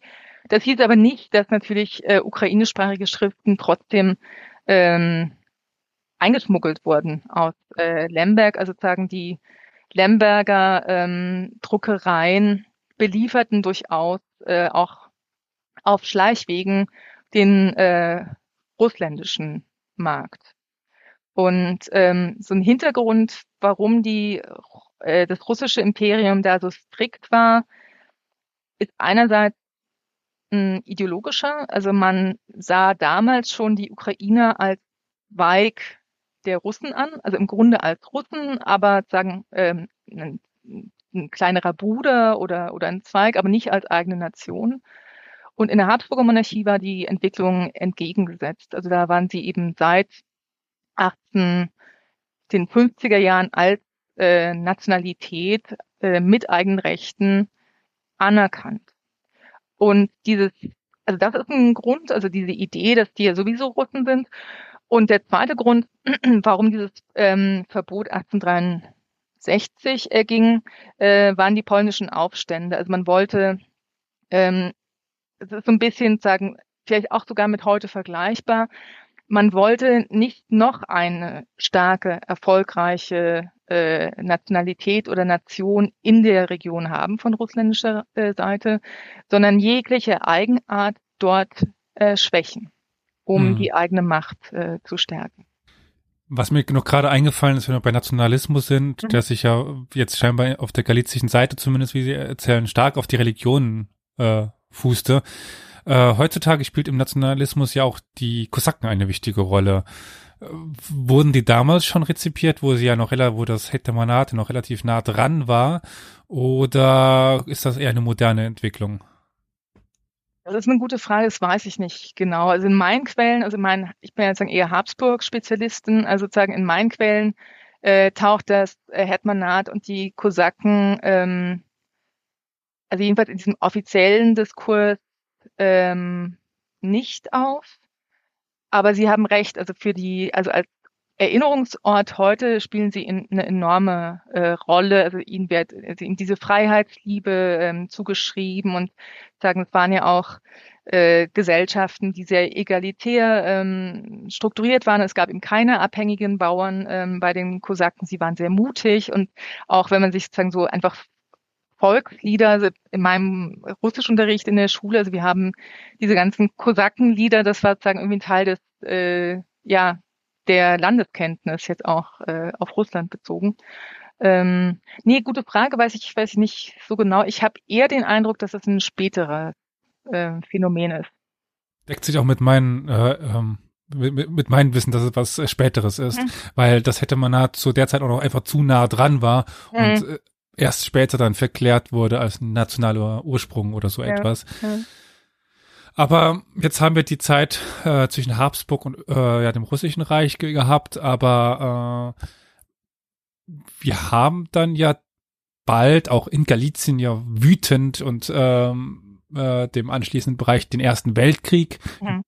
der ja dann auch sehr viel passiert, aber das ist jetzt hier an dieser Stelle, glaube ich, erstmal gar nicht da können mich, äh, können Sie mich gerne korrigieren, nicht so wichtig, sondern mich würde jetzt erstmal interessieren, was nach dem Ersten Weltkrieg in der Ukraine passiert. Weil, wenn wir jetzt wieder auf die Rede von Putin eingehen, da sagt er, ja, dann hat äh, Lenin hat dann die Ukraine erst erfunden. Aber was passiert denn überhaupt nach dem Ersten Weltkrieg? Mhm. Ja, also sagen, also kann ich gleich sagen, also das, was ähm, Putin da sagt, ist also in hohem Maße äh, Geschichtsklitterung. Aber ja. leider, wie Wasser immer so sagt, also sozusagen so, so sozusagen ein, ein Nü ist dann äh, was Wahres dran. Ja, also wie Sie schon sagten, also die Ukraine wurde im Grunde wirklich auf furchtbare Weise nicht im Zweiten, sondern auch im Ersten Weltkrieg so zwischen den äh, verschiedenen kriegsführenden Mächten ähm, aufgerieben. Und ähm, was dann am Ende stand, ist wirklich, also das ist auch wieder so ein fast so ein Kriminalstück, äh, was dann in kurzer Folge da alles passierte. Also man hatte eben in den, ähm, also ich glaube noch 1917 hatte man das Gefühl, ja, ja, die Reiche, die werden auch nach dem Krieg weiter bestehen, die werden sich vielleicht demokratisieren und es wird mehr parlamentarische Mitbestimmung geben. Aber dass jetzt wirklich Nationalstaaten entstehen in der Mitte Europas, damit hat, glaube ich, noch 1917 fast keiner gerechnet. Und die Ukraine im Grunde, ähm, die passen sich sozusagen auch diesem Erwartungshorizont 1917 an. Und sowohl im Russländischen Reich als auch in der Habsburger Monarchie fordern sie nationale Personalautonomie. Also das heißt, sie wollen, ähm, sie wissen, sie leben in einem multiethnischen, multikonfessionellen Raum und es wäre schwierig, da einfach einen Nationalstaat ähm, einen homogenen Staat so zu errichten. Und die sagen, wir wollen aber nationale Personalautonomie, wir wollen äh, sagen einfach eine politische Selbstbestimmung, die nicht an ein Territorium gebunden ist, sondern als uns als Gemeinschaft, so wie jetzt auch Protestanten und Katholiken zusammenleben und sich trotzdem irgendwie äh, selbst verwalten. Und diese Idee der nationalen Personalautonomie entsteht also sowohl im Russländischen Reich, da ähm, ist die Person von Hruschewski äh, ganz wichtig, der die ukrainische Zentralrada, also den Zentralrat, ähm, gründet und dann auch äh, sukzessive auch für eine Föderalisierung äh, eintritt. Und im habsburgischen Teil wurde diese Autonomie den Ukrainern schon 1914 im sogenannten galizischen Ausgleich schon rechtlich quasi garantiert. Da kam dann eben der, der Erste Weltkrieg ähm, dazwischen. Das heißt, das ist der Ausgangspunkt. Der Ausgangspunkt ist keine Initiative von oben, also weder Moskau sagen ähm, noch äh, Lenin, sondern aus der Bevölkerung entstanden, und zwar sowohl äh, im russländischen Teil als auch im habsburgischen Teil.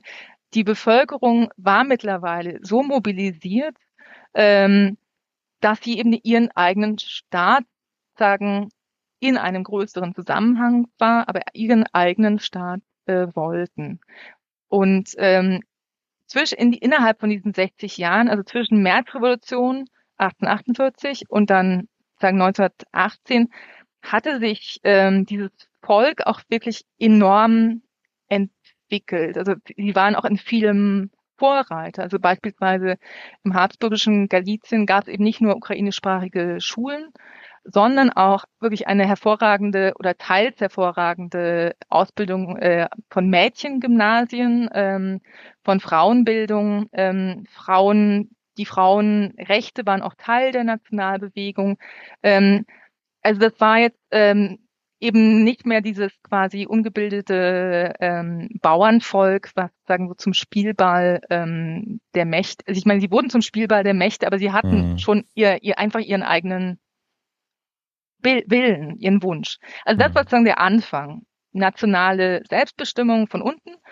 Und dann ähm, im Dezember 1917 wurde in Kharkiv, also kennen Sie vielleicht jetzt von den Karten jetzt auch aus dem Fernsehen, also sozusagen äh, südwestlich ähm, äh, von Kiew, die ukrainische Sowjetrepublik ähm, au ausgerufen. Also man hatte dann sagen tatsächlich eine sozialistische ähm, Sowjetrepublik ähm, gegründet. Also das war das eine.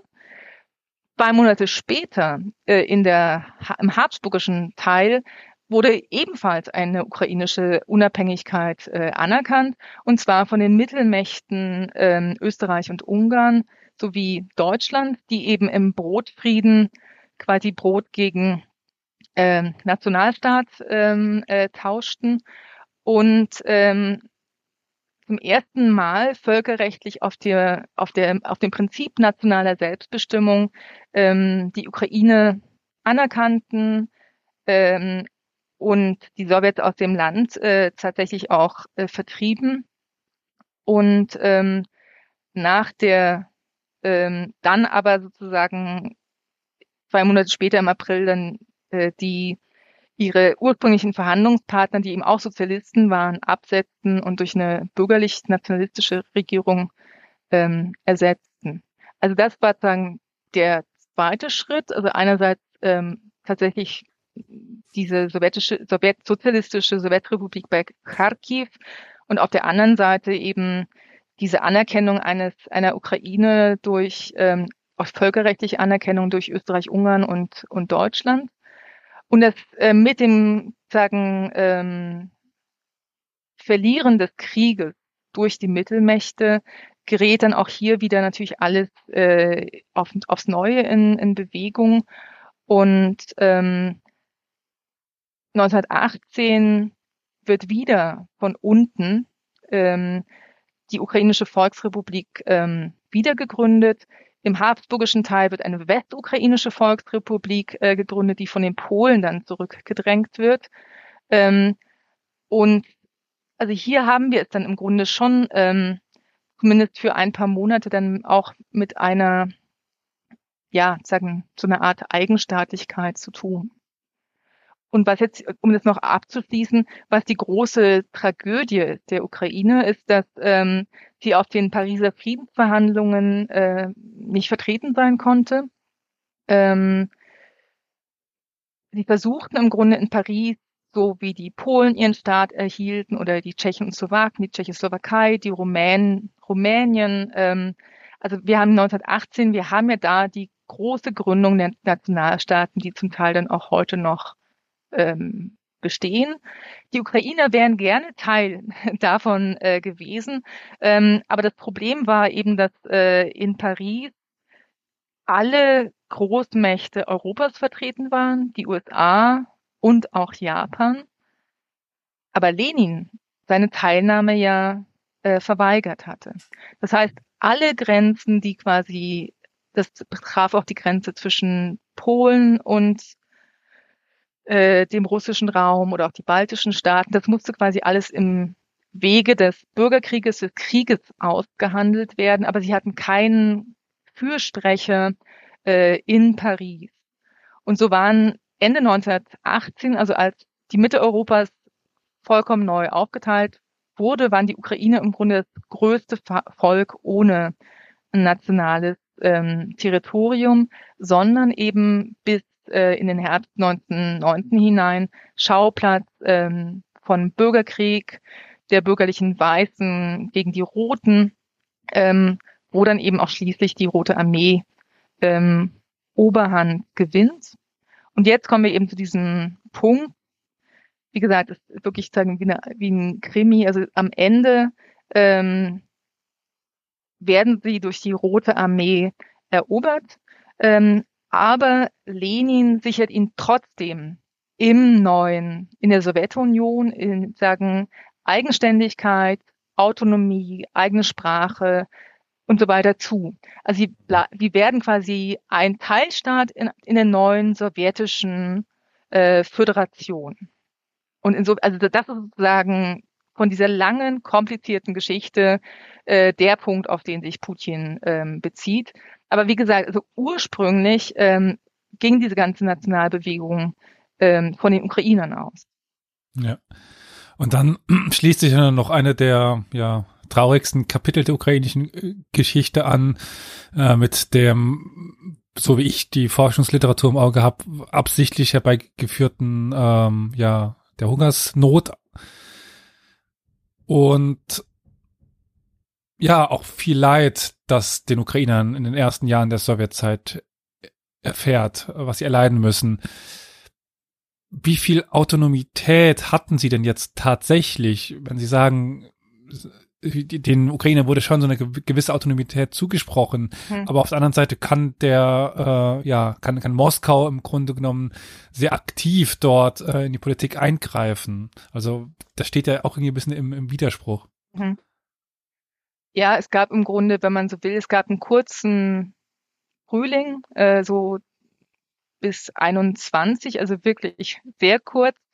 Ähm, also Lenins Idee war tatsächlich, also der, der, also das Schlagwort von nationaler Selbstbestimmung äh, war eben nicht nur ein Schlagwort von Woodrow Wilson, ähm, der das in Paris ähm, ja versuchte umzusetzen, sondern es war am Anfang auch ein Schlagwort von äh, Wladimir Lenin.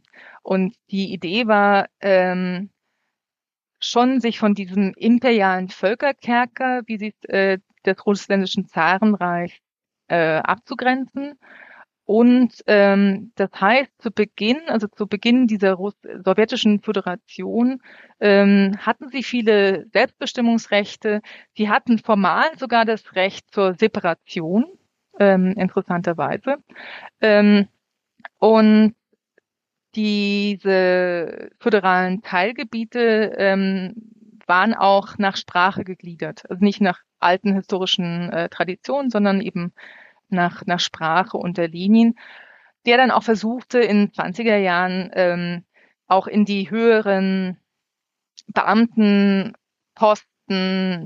ja, die diese na verschiedenen Nationalitäten ähm, da die zu repräsentieren. Also man spricht da von den 20er Jahren als der Korenisatia, also der Einwurzelung, also dass auch die äh, Ukrainer sagen oder aus dem aus dem Süden die Völker, dass die eben auf Posten kommen und man nicht den Anschein einer russischen äh, Hegemonie ähm, erweckt.